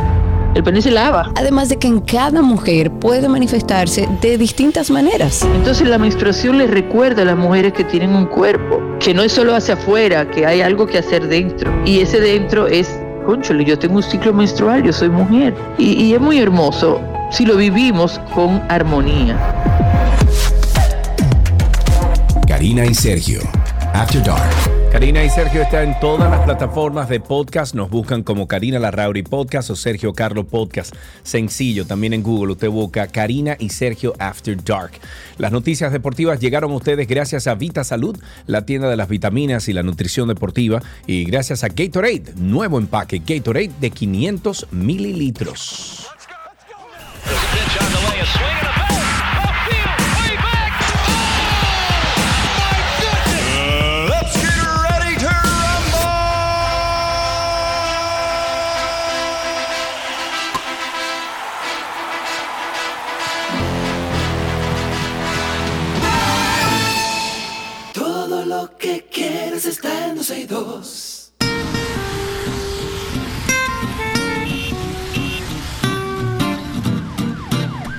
Bueno, comiencen a llamar amigos 829-236-9856, 829-236-9856.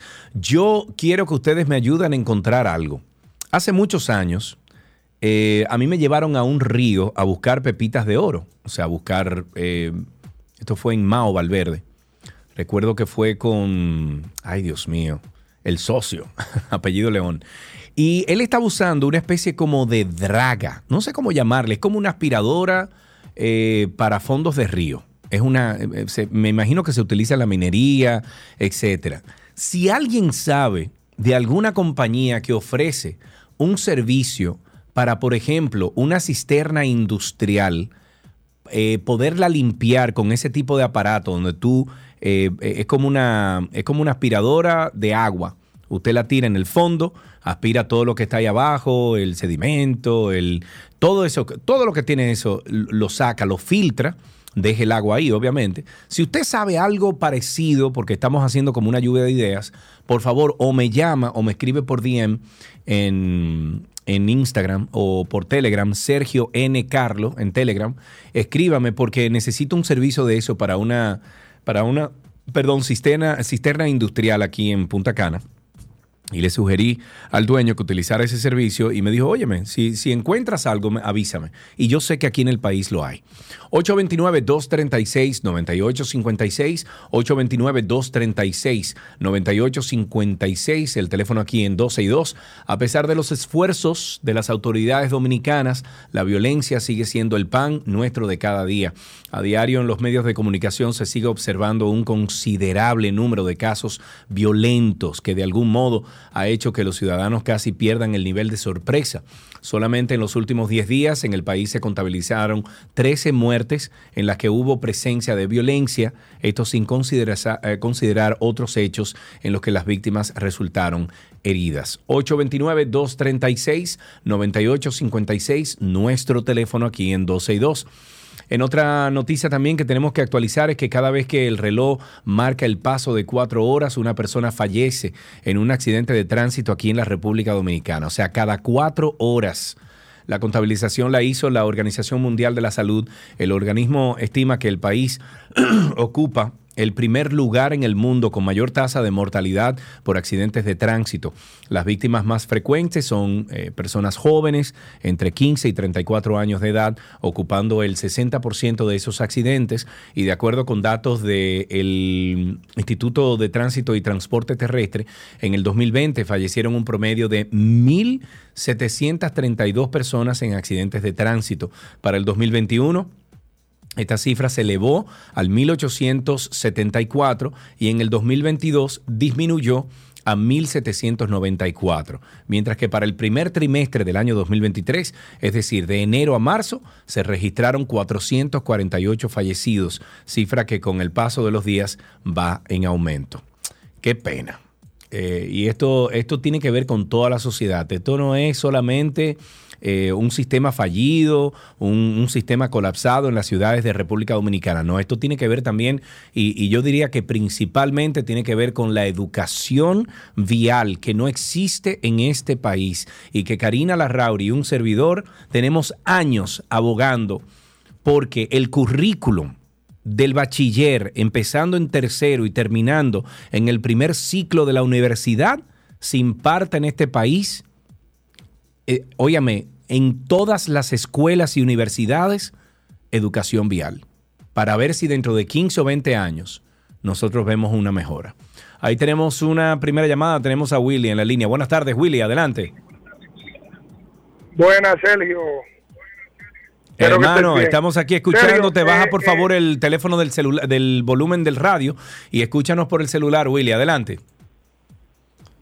Que uno tiene la manía de quererse escuchar por la radio para creer que es un famoso. ¿Qué Sergio, va? eh, eh, tú sabes que hay una situación, yo escuchándote con esa noticia que tú estás dando, y yo pienso que las personas eh, o institución que levantan esa estadística también deben hacer propuestas de mejora para poder erradicar un poquito esa problemática.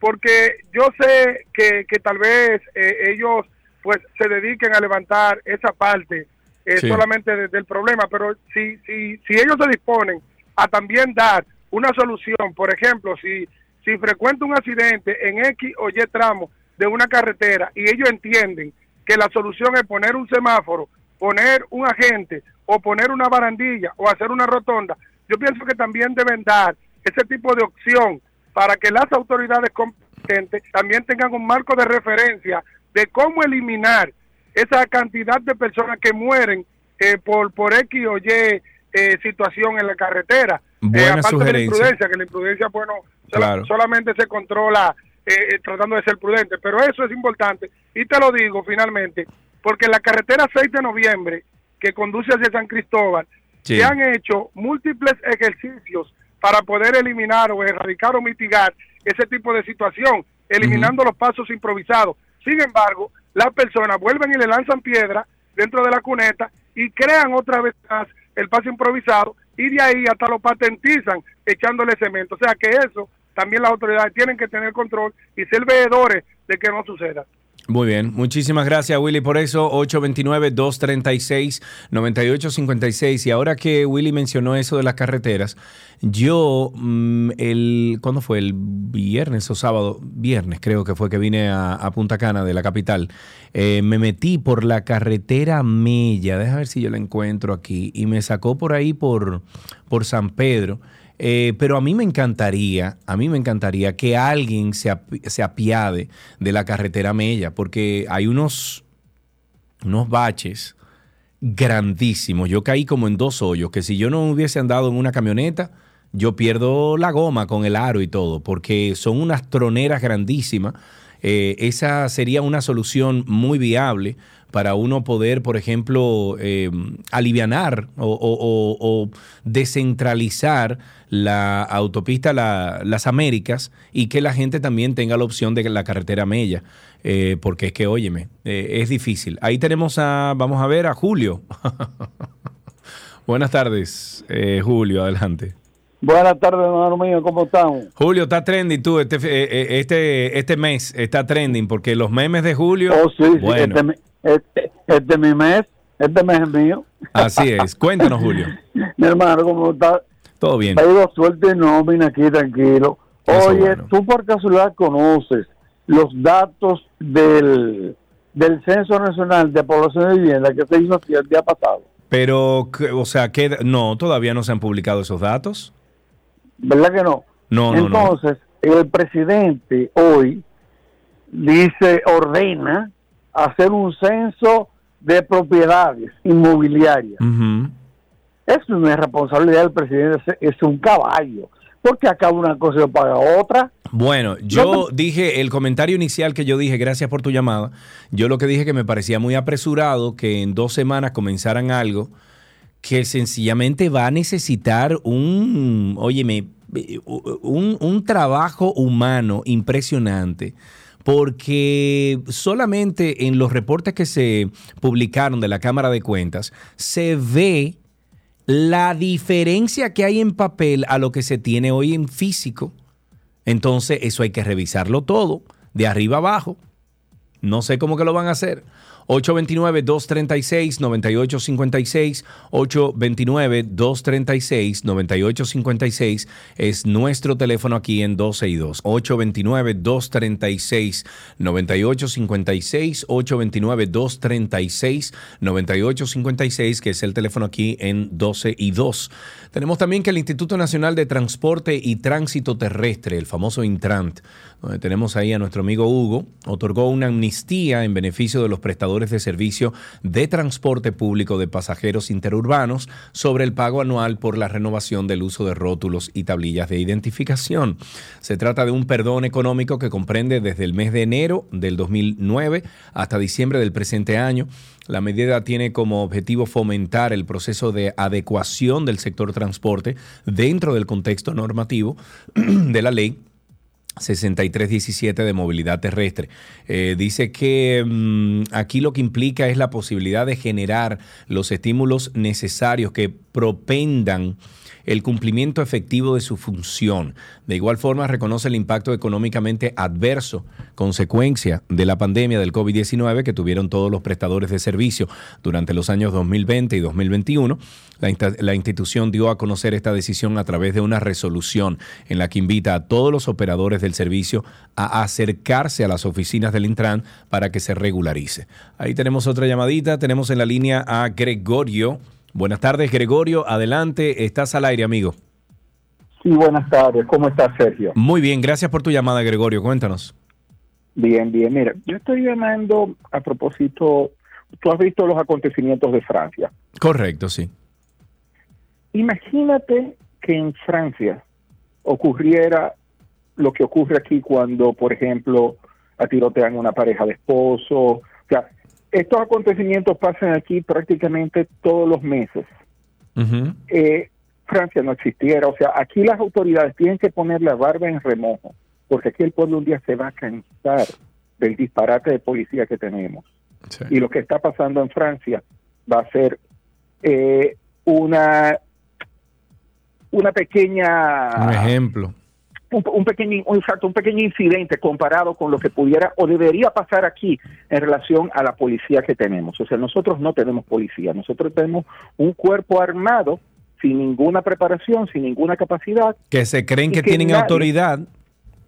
Pero no la tienen porque aquí las autoridades perdieron su, su, su, su respeto, autoridad frente claro, al pueblo. El respeto o sea, hace pueblo, mucho. O sea, es, es doloroso que yo como abogado, yo no le tengo respeto a ninguna autoridad no, yo de este país, porque ellos no me, no, no me la no, la no, no te inspiran, no, no, te, no, no, es que no te inspiran, no te inspiran eh, ese sentimiento de responsabilidad y, y, de guardarle respeto a alguien que usted entiende siempre guarda respeto para atrás, es que no existe eso.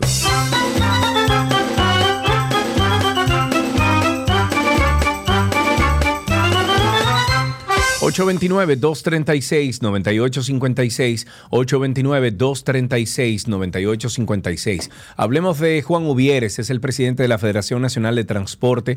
La nueva opción Fenatrano acusó de estafador específicamente al Instituto Nacional de Tránsito y Transporte Terrestre, al Intran, por incautar vehículos a transportistas. Hubieres dijo que el gobierno y el Intran demuestran ser enemigos de personas dignas que se ganan la vida del transporte cada vez que le aplican multas de hasta 30 mil pesos y le incautan sus vehículos por incurrir en infracciones leves, cuando es una violación a la ley 6317, un abuso de poder. Según Hubieres, los abusos lo están o los están implementando también en la zona turística del este del país y otras partes en contra de los trabajadores del transporte y pasajeros, a lo que nadie hace caso y mejor le siguen dando con el látigo de multas millonarias y por demás los dejan sin instrumentos para trabajar. El sindicalista dijo que los choferes del transporte turístico han denunciado que la situación en la zona está, este es peor porque el Intran no está otorgando los permisos donde los autorizas eh, perdón, autoriza a trabajar ese transporte y ante la desesperación los hombres y mujeres han tenido que operar en las calles sin la debida autorización. Porque aquí no hay empleos, según lo que dice él, y ellos deben llevar comida a sus hogares, pero esos no les importan al gobierno. Eso fue lo que dijo Fenatrado en la persona de Juan Ubiere. 829-236-9856. 829-236-9856 es el teléfono aquí en 12 y 2. Moradores de diferentes sectores ubicados en ambos lados de la autopista Coronel Rafael Fernández Domínguez en Santo Domingo Este protestaron nuevamente por la construcción del muro de contención en la vía al asegurar que les cierra las entradas de los residenciales para los comerciantes, transportistas, residentes en, en esta zona. El muro en la vía, también conocida como la autopista San Isidro, que estuve por allá el jueves en la tarde, estuve viendo a alguien eh, visitando a alguien por allá, les limita el libre tránsito, bloquea sus entradas y reduce el acceso de los clientes a los negocios. Varios afectados calificaron el muro como inhumano porque perjudica a envejecientes y las personas que se desplazan en sillas de rueda. Otros se quedaron o se quejaron más bien que los inconvenientes que causa el muro al transporte público y a los servicios de emergencia son varios. Habitantes, también en los residenciales de Nancy Nadesha, la Moneda, los triunfadores, entre otros, afirmaron que habían llegado a un acuerdo con obras públicas para abrir los tramos de ingreso a sus viviendas, pero que a los accesos eh, continúan cerrados y bloqueados. En medio de la protesta, los manifestantes hicieron un llamado al ministro de Obras Públicas para que desista de la construcción de este muro y que coloque semáforos donde se necesitan. 829-236-9856. Otenaida está en la línea. Buenas tardes, Otenaida. Buenas tardes, Sergio Carlos. ¿Cuánto Siempre tiempo? quiero hablarte, decirte muchas cosas. Dime, se te perdió la primera parte de tu, de tu conversación, perdón. Repíteme de nuevo, bienvenida. Ah, bueno, yo lo que quiero decir es que aquí nunca se va a arreglar nada. Primero, porque los choferes de carro público siempre están hablando de que, que ellos son padres de familia y tienen ocho y diez muchachos y lo que son para mí es unos irresponsables. ¿Cómo tú te pones a tener tantos hijos si tú no tienes dinero para mantenerlos? Y ese, eso es la, la, la cosa de ellos, de decir que tienen muchos hijos. Y aquí, eh, yo vivo yo vivo aquí en, en Colinas del Oeste Sí. y en- para cruzar la Isabel Aguiar, eso es una pesadilla. Sí. ¿Tú sabes por qué? Porque ¿Por a mí parece, yo no sé, siento, pero a mí hay en- en- en los policías que están parando parando los vehículos. Yo no sé por qué es que hacen un tapón tan largo de lado y lado y de cuando tú lo cruzas no hay nada porque Nada. haya ese tapón. Así es.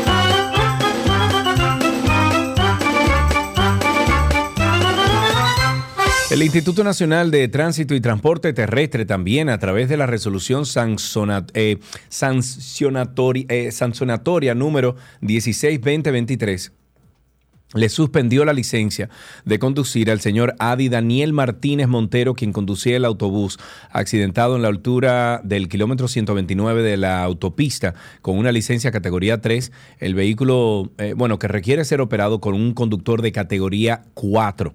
Tras realizar el levantamiento técnico del lugar como parte de la atribución que le confiere la ley, el Intrant impuso una sanción pecuniaria a la empresa Transporte Espinal SRL con una multa administrativa de 20 20 salarios mínimos del que impera en el sector público centralizado que ascienden a la suma de 200 mil eh, pesos por incurrir en falta administrativa grave al circular un vehículo en dirección Santo Domingo-Santiago con un conductor que no contaba con la licencia correspondiente para poder llevar ese vehículo.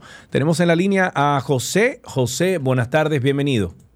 Buenas tardes. Mira, ¿tú te acuerdas cuando te hablaba de, de la inmunidad de rebaño con, la, con el COVID? Sí. Eh, le tengo una propuesta, Hugo, que va- vamos a hacer lo mismo con el tráfico, a quitar todos los agentes de la DGC, porque yo estoy ahora en la Gómez Ajá. con 27 y ahora con Kennedy, y el caos lo provocan unos agentes que están en cada una de ellas, Ay, sí. y ganariamente se bloquean la luz y le dan paso a una dirección o a otra. Una Yo locura. entiendo eso. que ellos le dan, sí, yo entiendo que le franquean el camino a algunos funcionarios que salen a comer, pero con, con este Oye. problema de tránsito no debería pasar. Imposible.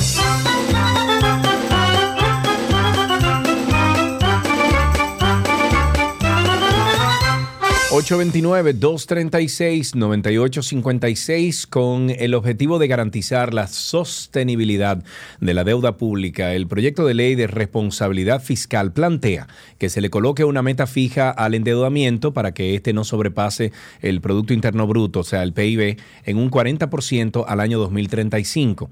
Entonces, estoy citando, para lograr esta meta se crea una regla que establece que el gasto público primario crecería a una tasa equivalente a la inflación eh, esperada en el marco macroeconómico más 300 puntos básicos. Eso puntualizó al respecto el ministro de Hacienda, Jochi Vicente, explicó que esto le otorgará tranquilidad a los eh, inversionistas, a los inversionistas, ya que con este techo se previene que pueda haber un desplome fiscal en el país. De igual manera manifestó que con el citado proyecto, entregado hace justo un mes al Congreso, Congreso Nacional, se envía una señal a la comunidad empresarial, inversionista y al público en general de que las finanzas públicas se manejarán de una forma ordenada y prudente. Tenemos a Pedro en la línea. Buenas tardes, Pedro, adelante. Hey, Sergio, ¿cómo está? What's up, my friend? Cuéntame. Me alegro que esté bien. Gracias, igual. Mira, sabes que el problema del tránsito aquí tiene un, un contenido altamente pecuniario de parte de los que dirigen esa, esa desgracia. ¿Por qué? Oh, claro, fíjate que eh, es no es casual que siempre los 15 y los, y los 30, tú ves las calles llenas de AME poniendo multas, los días de pago, poniendo multas, porque saben, tú sabes que no es regular el tránsito, es buscar dinero. Entonces, ¿cómo se resuelve eso? Que todos los recursos, esas multas, vayan directamente al presupuesto del Darío Contreras y ahí mismo tú no vas a ver un policía en la calle. Eso es todo. Muy bien, muchísimas gracias por esa sugerencia.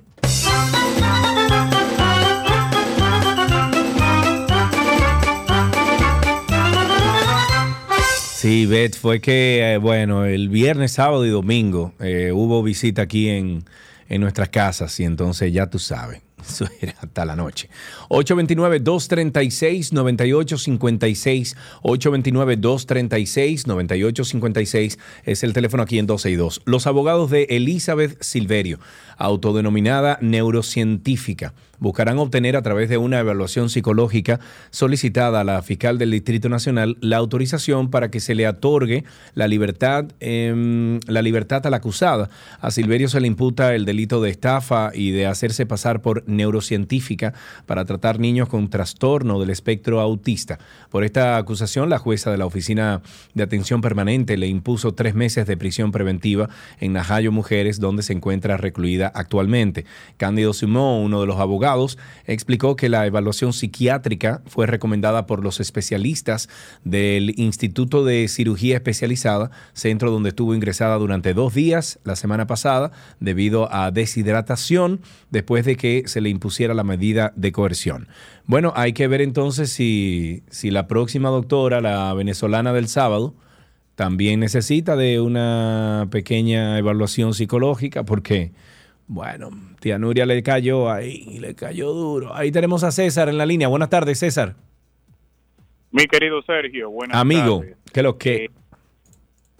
Dos puntos, dos puntos. A ver. Yo me pregunto a mí, mi- mí mismo, y es que salud pública no sirve en este país, que Nuria hace mejor trabajo que salud pública. Bueno, manito. Es, el es fuerte. Y la segunda es, señores, el disparate que hizo Hugo Vera en el Intran con la placa de los motores y el Ay. Terrero Bueno, pero espérate, espérate, espérate. No, porque no fue Hugo que lo empezó. No fue, no fue Hugo que lo empezó, César. Ahora, que Hugo no haya corregido eso, eso es otra cosa, pero no fue él que lo empezó, acuérdate. pero es culpable hasta por omisión. Bueno, Es eh, hasta por omisión. Eh, él, ¿Qué él- está ahí para algo? a él no le gustaba el registro como lo estaban haciendo antes de entrar al Intran y luego que entró, pues cambió de parecer, porque eso fue una conversación incluso que yo tuve con él. no ha funcionado para nada y yo tengo motocicleta y voy como por la tercera motocicleta después. No, no, es un, es un disparate, manito, es un disparate.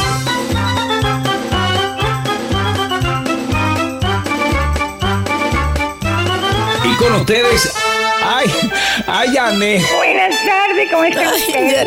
Incluso estaba lleno de mao mao. ¡Ay, Yané! Con mucho oficio en mi casa, pero bastante oficio. Porque no es un marilín, es un. Hola, Yané, ¿cómo tú estás, corazón? Buenas tardes, mi niño. Todo bien, bajo control. Te dejó solito, Cari. Ay, me dejó solito. Anda para Europa, pero se integra Pero mañana. saludo para Cari donde quiera que esté, porque ustedes son un equipo, mi amor. Amén, amén, amén. Cuéntame Oye, de ti, niño Janet. precioso. Lo más importante, Sergio, en estos sí es la salud, mi hijo. Porque Sí. mira, estamos fritos. Sí, Y no sí. tanto eso, tenemos enfermedades de todo, de todo, de todo. Porque mira, que ahora es que hay mao mao de verdad. Ahora, Ahora, hay- ay, muchacha.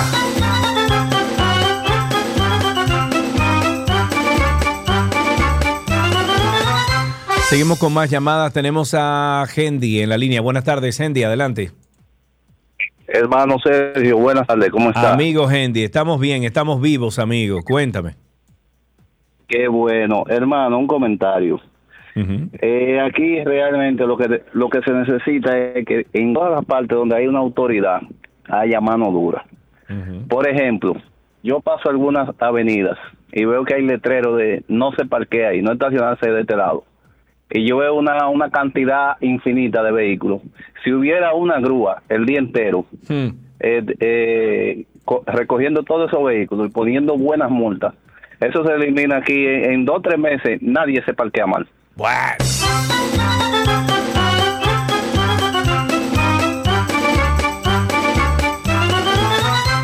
Tránsito y Circo les llegó a ustedes gracias a Marion Autos, tu inversión segura en manos expertas, y gracias a Petronas Cintium, el lubricante que combate el calentamiento del motor.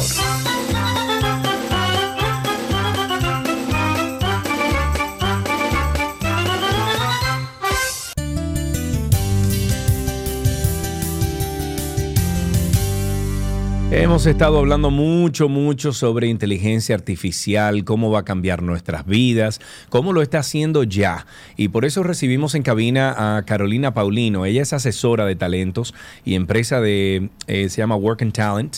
Eh, bueno, ella viene con el tema de incidencias de la inteligencia artificial en recursos humanos. Si es un reto o una oportunidad. Carolina, muchísimas gracias por estar con nosotros. Gracias a ustedes. Hola, Sergio, ¿cómo estás?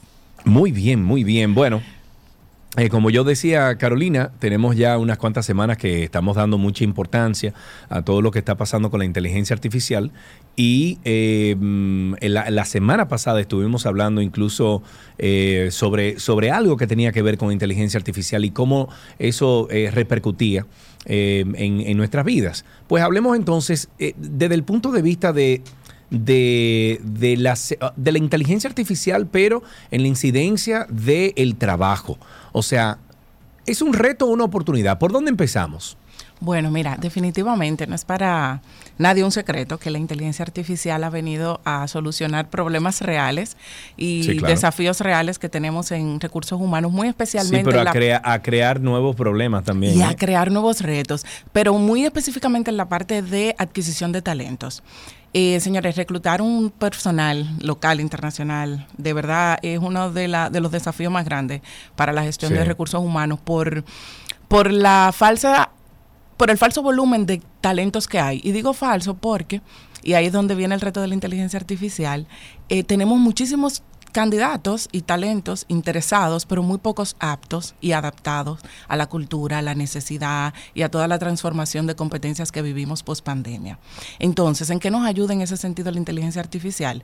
Bueno, en hacer una captación masiva increíble y en cuestión de segundos, tú tener un short list de talento, una lista ya sintetizada, ya muchísimo más Sí. depurada, muchísimo más adaptada, pero la sorpresa que hemos vivido en recursos humanos es que cuando abordamos a esos talentos, y perdóname que haya entrado de lleno en el tema, pero de Sí, verdad. sí, no, no, no, tranquila, eh, sí, Me sí. apasiona. Eh, cuando, cuando abordamos ese- esa lista de talentos súper prometedora, nos damos cuenta de que el 90% de los candidatos están completamente divorciados a la cultura Sí. país que tiene esa empresa, a la Sí. cultura eh, empresarial, organizacional, a a las situaciones que se dan internamente dentro de una organización.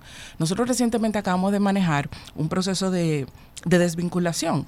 Y yo no yo no encuentro cómo decirle a, a la inteligencia artificial que me localice dentro de los portales disponibles para captación, siendo el más importante LinkedIn, un talento que pueda responder a las necesidades de lo que sucedió internamente en esa empresa. Sí, Porque, porque es imposible, eh, porque tiene que haber vivido internamente dentro de la organización. Entonces, la buena noticia para esos talentos que se sienten súper amenazados con, con un dato real que, que arrojó la firma Deloitte de que de que se, se estima que el 80% de los profesionales vayan a ser reemplazados por inteligencia artificial eh, parcialmente y que un 20% de esto sea reemplazado al 100%. Todo eso ha generado un nivel de ansiedad impresionante, eh, sobre todo Claro. en, en el- en la en la comunidad de, de los centennials y, y- y los millennials también, porque, porque hay una amenaza ya eh, diagnosticada, ¿verdad? Digámoslo así. Sin embargo, el llamado que yo quiero hacer es, ¿y dón- dónde está el desafío y dónde está la oportunidad para los talentos? En que una de las razones por las cuales la gente renuncia de un trabajo es porque el ambiente es poco competitivo, es porque Sí. mi jefe no está a la altura de mis expectativas, es porque yo necesito eh, ser más creativo, que me den más espacio para hacer, para decir. Claro, sí, sí, Entonces, ma- es del momento genial para eso, entonces, porque la competencia principal la tenemos y, y la tenemos ahí, la tenemos aquí, que es la inteligencia artificial. Entonces, si tú realmente quieres destacarte y salvar tu, tu rol de, dentro de esa promesa de, de- de- de desaparición de muchísimos eh, humanos en el mundo laboral, Sí, sí. lo más inteligente que nosotros pudiéramos empezar a hacer es a identificar con cuáles cosas nos podemos empezar a diferenciar de manera importante. ¿Cuáles cosas hace el ser humano que definitivamente no le va a llegar la inteligencia artificial por, por, por ahora? Por ejemplo, hay un, hay un chiste muy, muy chulo, serio, que a mí me gusta, que dice, un meme, que dice, eh, ChatGPT construye este edificio. Y se queda todo el mundo como en ascuas esperando a ver qué va a pasar. Porque la verdad es que hay una serie de competencias humanas que todavía, que todavía eh, van a ser muy necesarias. Lo que sí es vital es que el talento sea muy consciente de cuáles son sus competencias, cuáles son sus fortalezas para poderlas vender, para poderlas visualizar y, y- y sobre todo para poder apalancarse ahí, para diferenciarse. Porque ya no está preguntan- compitiendo con otro talento, sino también está compitiendo con un fenómeno real. Claro. Aquí tenemos la pregunta de mm, Bigotes a través de YouTube que dice lo siguiente, Sergio pregunta, por favor, si no lo responde antes, que cómo uno puede mejorar su perfil y en cuáles páginas eh, para aparecer más en, a los reclutadores. Esa es una buena pregunta. Sí, es una buena pregunta. Sí, siempre hablamos de eso a través de las redes sociales. Mejorar el perfil, bueno, para, la, la- respondiendo a su segunda inquietud, ¿en qué página tener visibilidad? LinkedIn, definitivamente. LinkedIn es la, el portal correcto para que los talentos desarrollen su marca de manera súper intencional, súper eh, con un propósito muy claro y que se, se visibilicen así como tal, como una marca. Yo siempre le digo al, al talento que haga el ejercicio de, de si fuera un supermercado, a qué tal que tú vas dirigido, qué producto tú quieres vender, cuál es tu producto principal, que en este caso Claro. sería cuál es tu competencia más sólida. O sea, que ese sería el primer trabajo. Y bueno, pues es importantísimo uno entender y, hacer esa encuesta cercana con los líderes, no esperar que sean las empresas que, fomenten esos procesos de evaluación del desempeño para preguntar y para saber cuáles son mis fortalezas, cuáles son mis oportunidades de mejora y en dónde las voy a situar a cada una para venderlas. No es para, eh, para lamentarme sobre lo que me hace falta. Eh, yo les Claro. recomiendo al talento que trabaje en base a sus fortalezas, y no, no tanto en base a sus debilidades. Ok, eh, si ustedes tienen alguna pregunta para Carolina, lo pueden hacer a través del 829-236-9856, 829-236-9856, nuestro teléfono aquí en 12 y 12. Estamos hablando sobre las incidencias de la inteligencia artificial en recursos humanos. Eh, si presenta esto un reto o una oportunidad, ¿a qué, Carolina, están llamando los talentos y empresas? Frente a este fenómeno que llegó para quedarse de la inteligencia artificial? a que definitivamente tanto las empresas como los talentos desarrollen una experiencia para el colaborador. Y, y un término que quiero empezar a introducir, una experiencia también para el empleador, porque se habla muchísimo de la experiencia para el talento, pero como empresarios también eh, hay una necesidad también de, de- de sentir que el colaborador es parte de, una intención, de una cultura, de un colectivo y que hace todo lo posible para, para mantenerse eh, bien rankeado y para mantener a la empresa bien posicionada. Entonces, el llamado es a que tanto talento como empresa creen experiencias diferenciadoras que definitivamente la inteligencia artificial no nos va a proporcionar. Sabemos que la inteligencia artificial hace una, una recolección de datos que discrimina bastante, que tiene, que Sí. tiene su, que son muy, muy parcializados, que son incompletos, que realmente no miran la realidad sociocultural o de país Claro, que pueda tener claro. cada empresa. Y yo creo que esa mirada, esa opinión propia es uno de los de, los grandes aportes que todavía podemos hacer eh, como talento. Pero el llamado es a trabajar nuestra marca de manera súper intencional y diferenciada para que no encontremos competencia, incluyendo la inteligencia artificial. Sí, pero siempre, yo creo que sobre todo en un departamento de recursos humanos siempre va a tener que participar la mano humana. Eh, porque sí, o sea, por ejemplo, un, eh, alguien que esté buscando trabajo, eh, un profesional que ande buscando trabajo, que aplique a, través de LinkedIn o de, tantas redes que existe hoy en día para ese tipo de, de actividad, que llene los requisitos, como dices tú, en currículum, no necesariamente eh, es así eh, eh, en realidad, y eso fue uno de los ejemplos que tú planteaste. a mí me está pasando, por ejemplo, que yo ando buscando una persona para asistencia de, de, oficina, o sea, una persona que o sea, va a contestar los teléfonos, va a tener que lidiar con, con, con, los clientes cuando llamen, organización de calendario, un poquito de, de, por ejemplo, contabilidad, etcétera, y se me está complicando, amiga, aquí, sobre todo en el área de Bávaro, Punta Cana, Incluso hay gente que me ha dicho, mira, yo me mudo de Jarabacoa, me mudo para allá. Yo le digo, no, es que eso es complicado. El mudarse para Punta Cana no es tan fácil. Sin embargo, en el currículum que me mandan, óyeme, genial todo. Y cuando tú lo comparas, tú dices, bueno, no es exactamente lo que, lo que dice ahí. Entonces, eh, eh, ¿cuáles son entonces, de acuerdo a esto, los principales desafíos que enfrenta un departamento de recursos humanos al implementar la inteligencia artificial en sus procesos, porque, como dices tú, siempre tiene que haber una, vamos a decir, una mano curadora que sea la que interactúe con, con la persona. Definitivamente. Mira, uno de los retos más importantes que Recursos Humanos enfrenta con esta situación es la sensibilidad que tiene el gestor de recursos humanos para poder identificar y, y prevenir, sobre todo. La gestión de recursos humanos es una, es una gestión con en su gran parte de, control de riesgo, de gestión de riesgo, de yo poder predecir conductas futuras, de yo poder eh, prevenir que no se repitan ya historias que afectan la cultura, la rentabilidad del negocio y una serie de, elementos. Entonces, ¿qué, ¿qué, pasa con la inteligencia artificial y esta realidad? Que esa necesidad, tomando tu ejemplo, de un talento que tú tienes, fíjate como no es tan simple como yo me voy a mover de una ciudad a otra, es que hay unos, hay unos elementos y unas características y un estilo de vida en esa ciudad que si yo como gestor de talento no me detengo a, validarla, a comprobarla, a través de lo que se llama entrevistas basadas en competencias, que no son conversaciones tan sencillas, sino que tienen un propósito de, de, de identificar competencias reales eh, bueno, pues probablemente sea un reclutamiento poco asertivo. Y todos sabemos el costo que implica reclutar de manera equivocada, el costo no solamente económico, sino también el costo de, información, de fuga de, datos, de, curva de aprendizaje, bueno, todo ese proceso de onboarding que, que sabemos que, que es importante y que cuesta. Sí, eh, es correcto. Eh, ¿Cuáles son entonces los posibles beneficios eh, y riesgos, em, si nos vamos a, hablando de la inteligencia artificial, Carolina, asociados con el uso de la inteligencia artificial en la toma de, decisiones de, de recursos humanos? Sí, definitivamente las ventajas en cuanto a la toma de decisiones de recursos humanos, sí, definitivamente la, eficiencia, la rapidez, la agilidad y, y, la objetividad, porque realmente es una información bastante o blanco y negro. Entonces hay muchísima objetividad de por medio. Eh, el aumento de la productividad es real, es visible, o sea, un proceso de reclutamiento te puede tomar dos semanas o, o qué sé yo, hasta 30 días, dependiendo del nivel del puesto, y tener acceso a una lista de talentos que se acercan mucho a lo que yo eh, indiqué que necesito en cuestión de segundos realmente es una gran es un gran paso. Eh, llegar a más personas, o sea, a través del Big Data sabemos que el límite no es solamente eh, República Dominicana en lo absoluto, entonces tener más posibilidades de expansión, de captación, de, cercanía con otros talentos, eh, realmente abre la, abre la negociación, abre las posibilidades. para mí esos serían como los cuatro, los cuatro beneficios más tangibles, objetividad, eficiencia, aumento de productividad, agilidad y mayor oportunidad.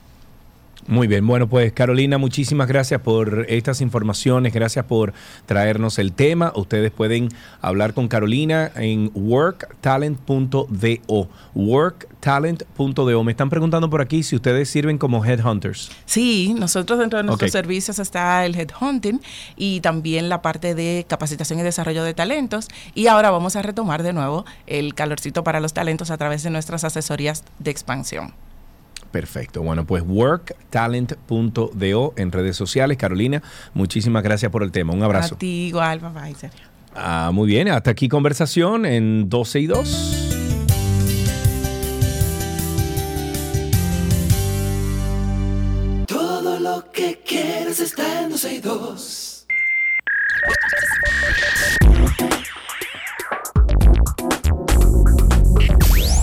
Vámonos de inmediato con algunas informaciones del mundo de la web. Por ejemplo, que Google crea una tabla periódica interactiva, porque en respuesta a los avances tecnológicos constantes que estamos viviendo, Google ha desarrollado una tabla periódica interactiva en tercera dimensión que brinda a los estudiantes de química y otras disciplinas una herramienta para estudiar los elementos y comprender sus propiedades. La función proporciona una experiencia educativa más dinámica, lo que permite a los usuarios explorar y profundizar en la información detallada de cada elemento con tan solo unos clics.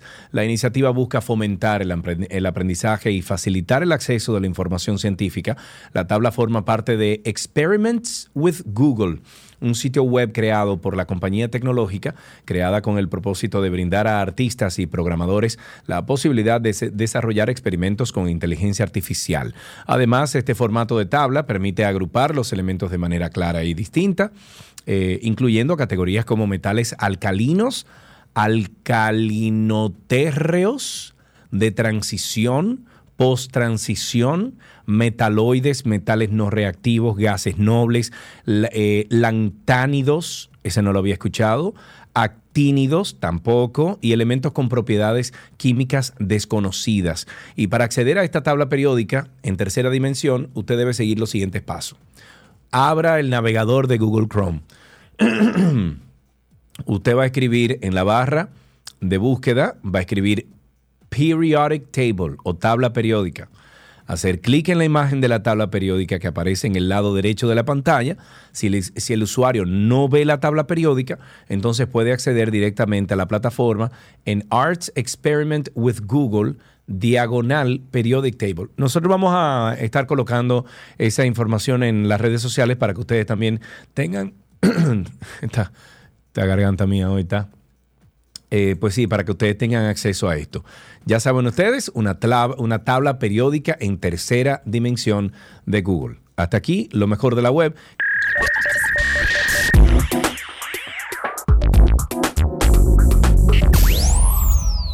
Todo lo que quieres está en 262.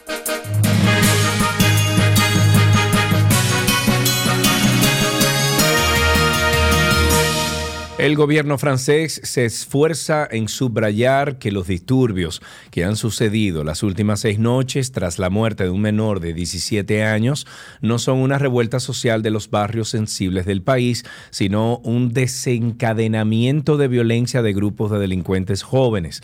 Dice, no es el fracaso del modelo francés. Ha subrayado este lunes eh, fuentes del Ejecutivo que insisten en que lo que está ocurriendo ahora en Francia es una situación que se vive o se ha vivido en otros países como Alemania, Bélgica, Suiza, Canadá, y que hay un problema general con los jóvenes que recurren a la violencia. Las fuentes refutan algunas de las ideas que han circulado, sobre todo en el extranjero, para explicar estos altercados asegurando que no es una revuelta de los barrios sensibles. En primer lugar, porque la inmensa mayoría de sus habitantes están muy enfadados con este desencadenamiento de violencia. Nos vamos a que el Ministerio de Obras Públicas y Comunicaciones cerrará a partir de este lunes 3 y hasta el sábado 8 de julio 42 estructuras al tránsito vehicular en distintos pasos a desnivel y puentes del Gran Santo Domingo para realizar trabajos de acondicionamiento en estas estructuras. Los trabajos incluyen recogida de desechos sólidos, barrida, recogida de agregados, control de maleza, limpieza general y drenaje, entre otros. Los horarios mm, de cierre serán de 10 de la noche a 5 de la mañana del siguiente día. Eh, durante los días lunes, martes, los mantenimientos corresponden al paso de desnivel de la avenida, avenida 27 de febrero con calle de Filló y Carmen Mendoza de Corniel. También en el túnel que conecta las avenidas Abraham Lincoln y Churchill, pero no amerita cierre. En otra noticia, el el Poder Ejecutivo emitió el decreto 281-23 que estableció una veda por dos años en todo el territorio nacional para la captura, pesca y comercialización de las familias de peces herbívoros arrecifales, entre ellos los peces loro. También está el jabón, el butú, el cotorra, doctores, cirujanos, ángeles, mariposas, pepinos de mar, la, también la holoturias. El presente decreto establece que solo se permitirá la recogida o la recolección de las especies de holoturoideos para fines de investigación o estudios científicos solo en proyectos autorizados por el Ministerio de Medio Ambiente y Recursos Naturales. Asimismo, se reitera la prohibición permanente de la pesca de aguilasatrata en todas las etapas de su desarrollo, incluyendo las angulas, eh, y que cualquier otra especie de fauna dentro de las unidades del Sistema Nacional de Áreas Protegidas y sus zonas de amortiguamiento. Bueno, además prohíbe el uso en todo el territorio nacional de compresores de buceo para la pesca diurna y captura nocturna de especies acuáticas. Me llama poderosamente la atención que se mm, prohíbe el uso de todo el territorio nacional de compresores de buceo para la pesca diurna. Hmm. César, ya tú sabes que van a decir, no, usted no puede entrar con ese tanque de, oxígeno ahí. no, usted no puede entrar. César Richardson, representante de Hogar Crea Dominicana con asiento en Santiago de los Caballeros, confirmó que realmente en República Dominicana circula el fentanilo. ¡Oh, wow!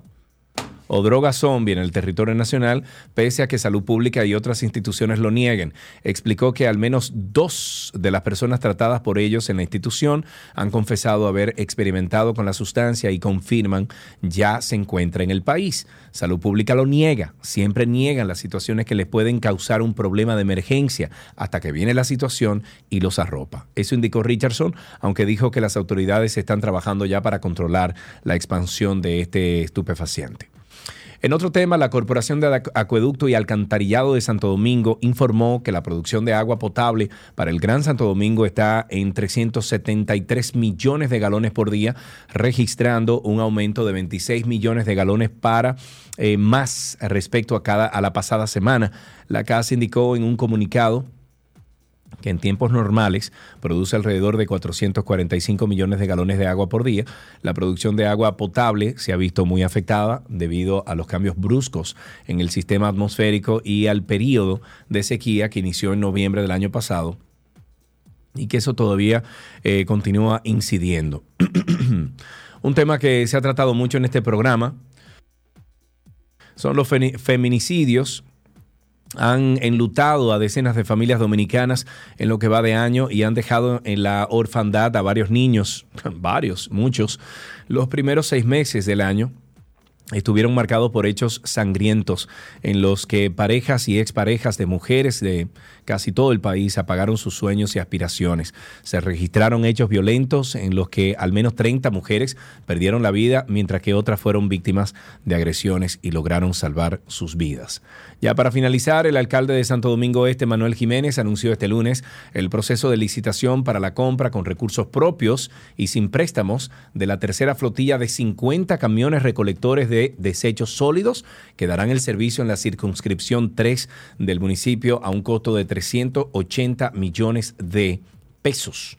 Con la nueva flotilla, la, actual gestión del Ayuntamiento de Santo Domingo eh, continúa, Santo Domingo Este continúa el proceso de, eh, proceso de desprivatización del servicio y tendrá por primera vez en la historia del municipio la capacidad de dar una respuesta directa a las comunidades El Almirante, Jainamosa, Los Frailes, El Tamarindo, Cancino Adentro, Mendoza, Laureña, eh, Villa Esfuerzo, la autopista de San Isidro, Brisas del Este, Invivienda y los demás sectores que conforman la circunscripción más grande, compleja y poblada de República Dominicana. La nueva flotilla incluye 25 camiones de 25 toneladas, 10 de 20 toneladas, 5 de 6 toneladas y 10 camiones volteos de 4.5 toneladas y 10 trimotores. Con esto finalizamos estas noticias actualizadas aquí en 12 y 2.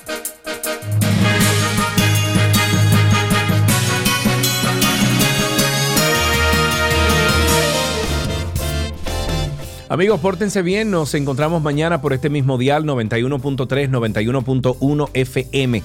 Ande por la sombrita, que hace mucho calor Mañana estará, si Dios lo permite, Karina con nosotros al aire. Bye bye. Adiós.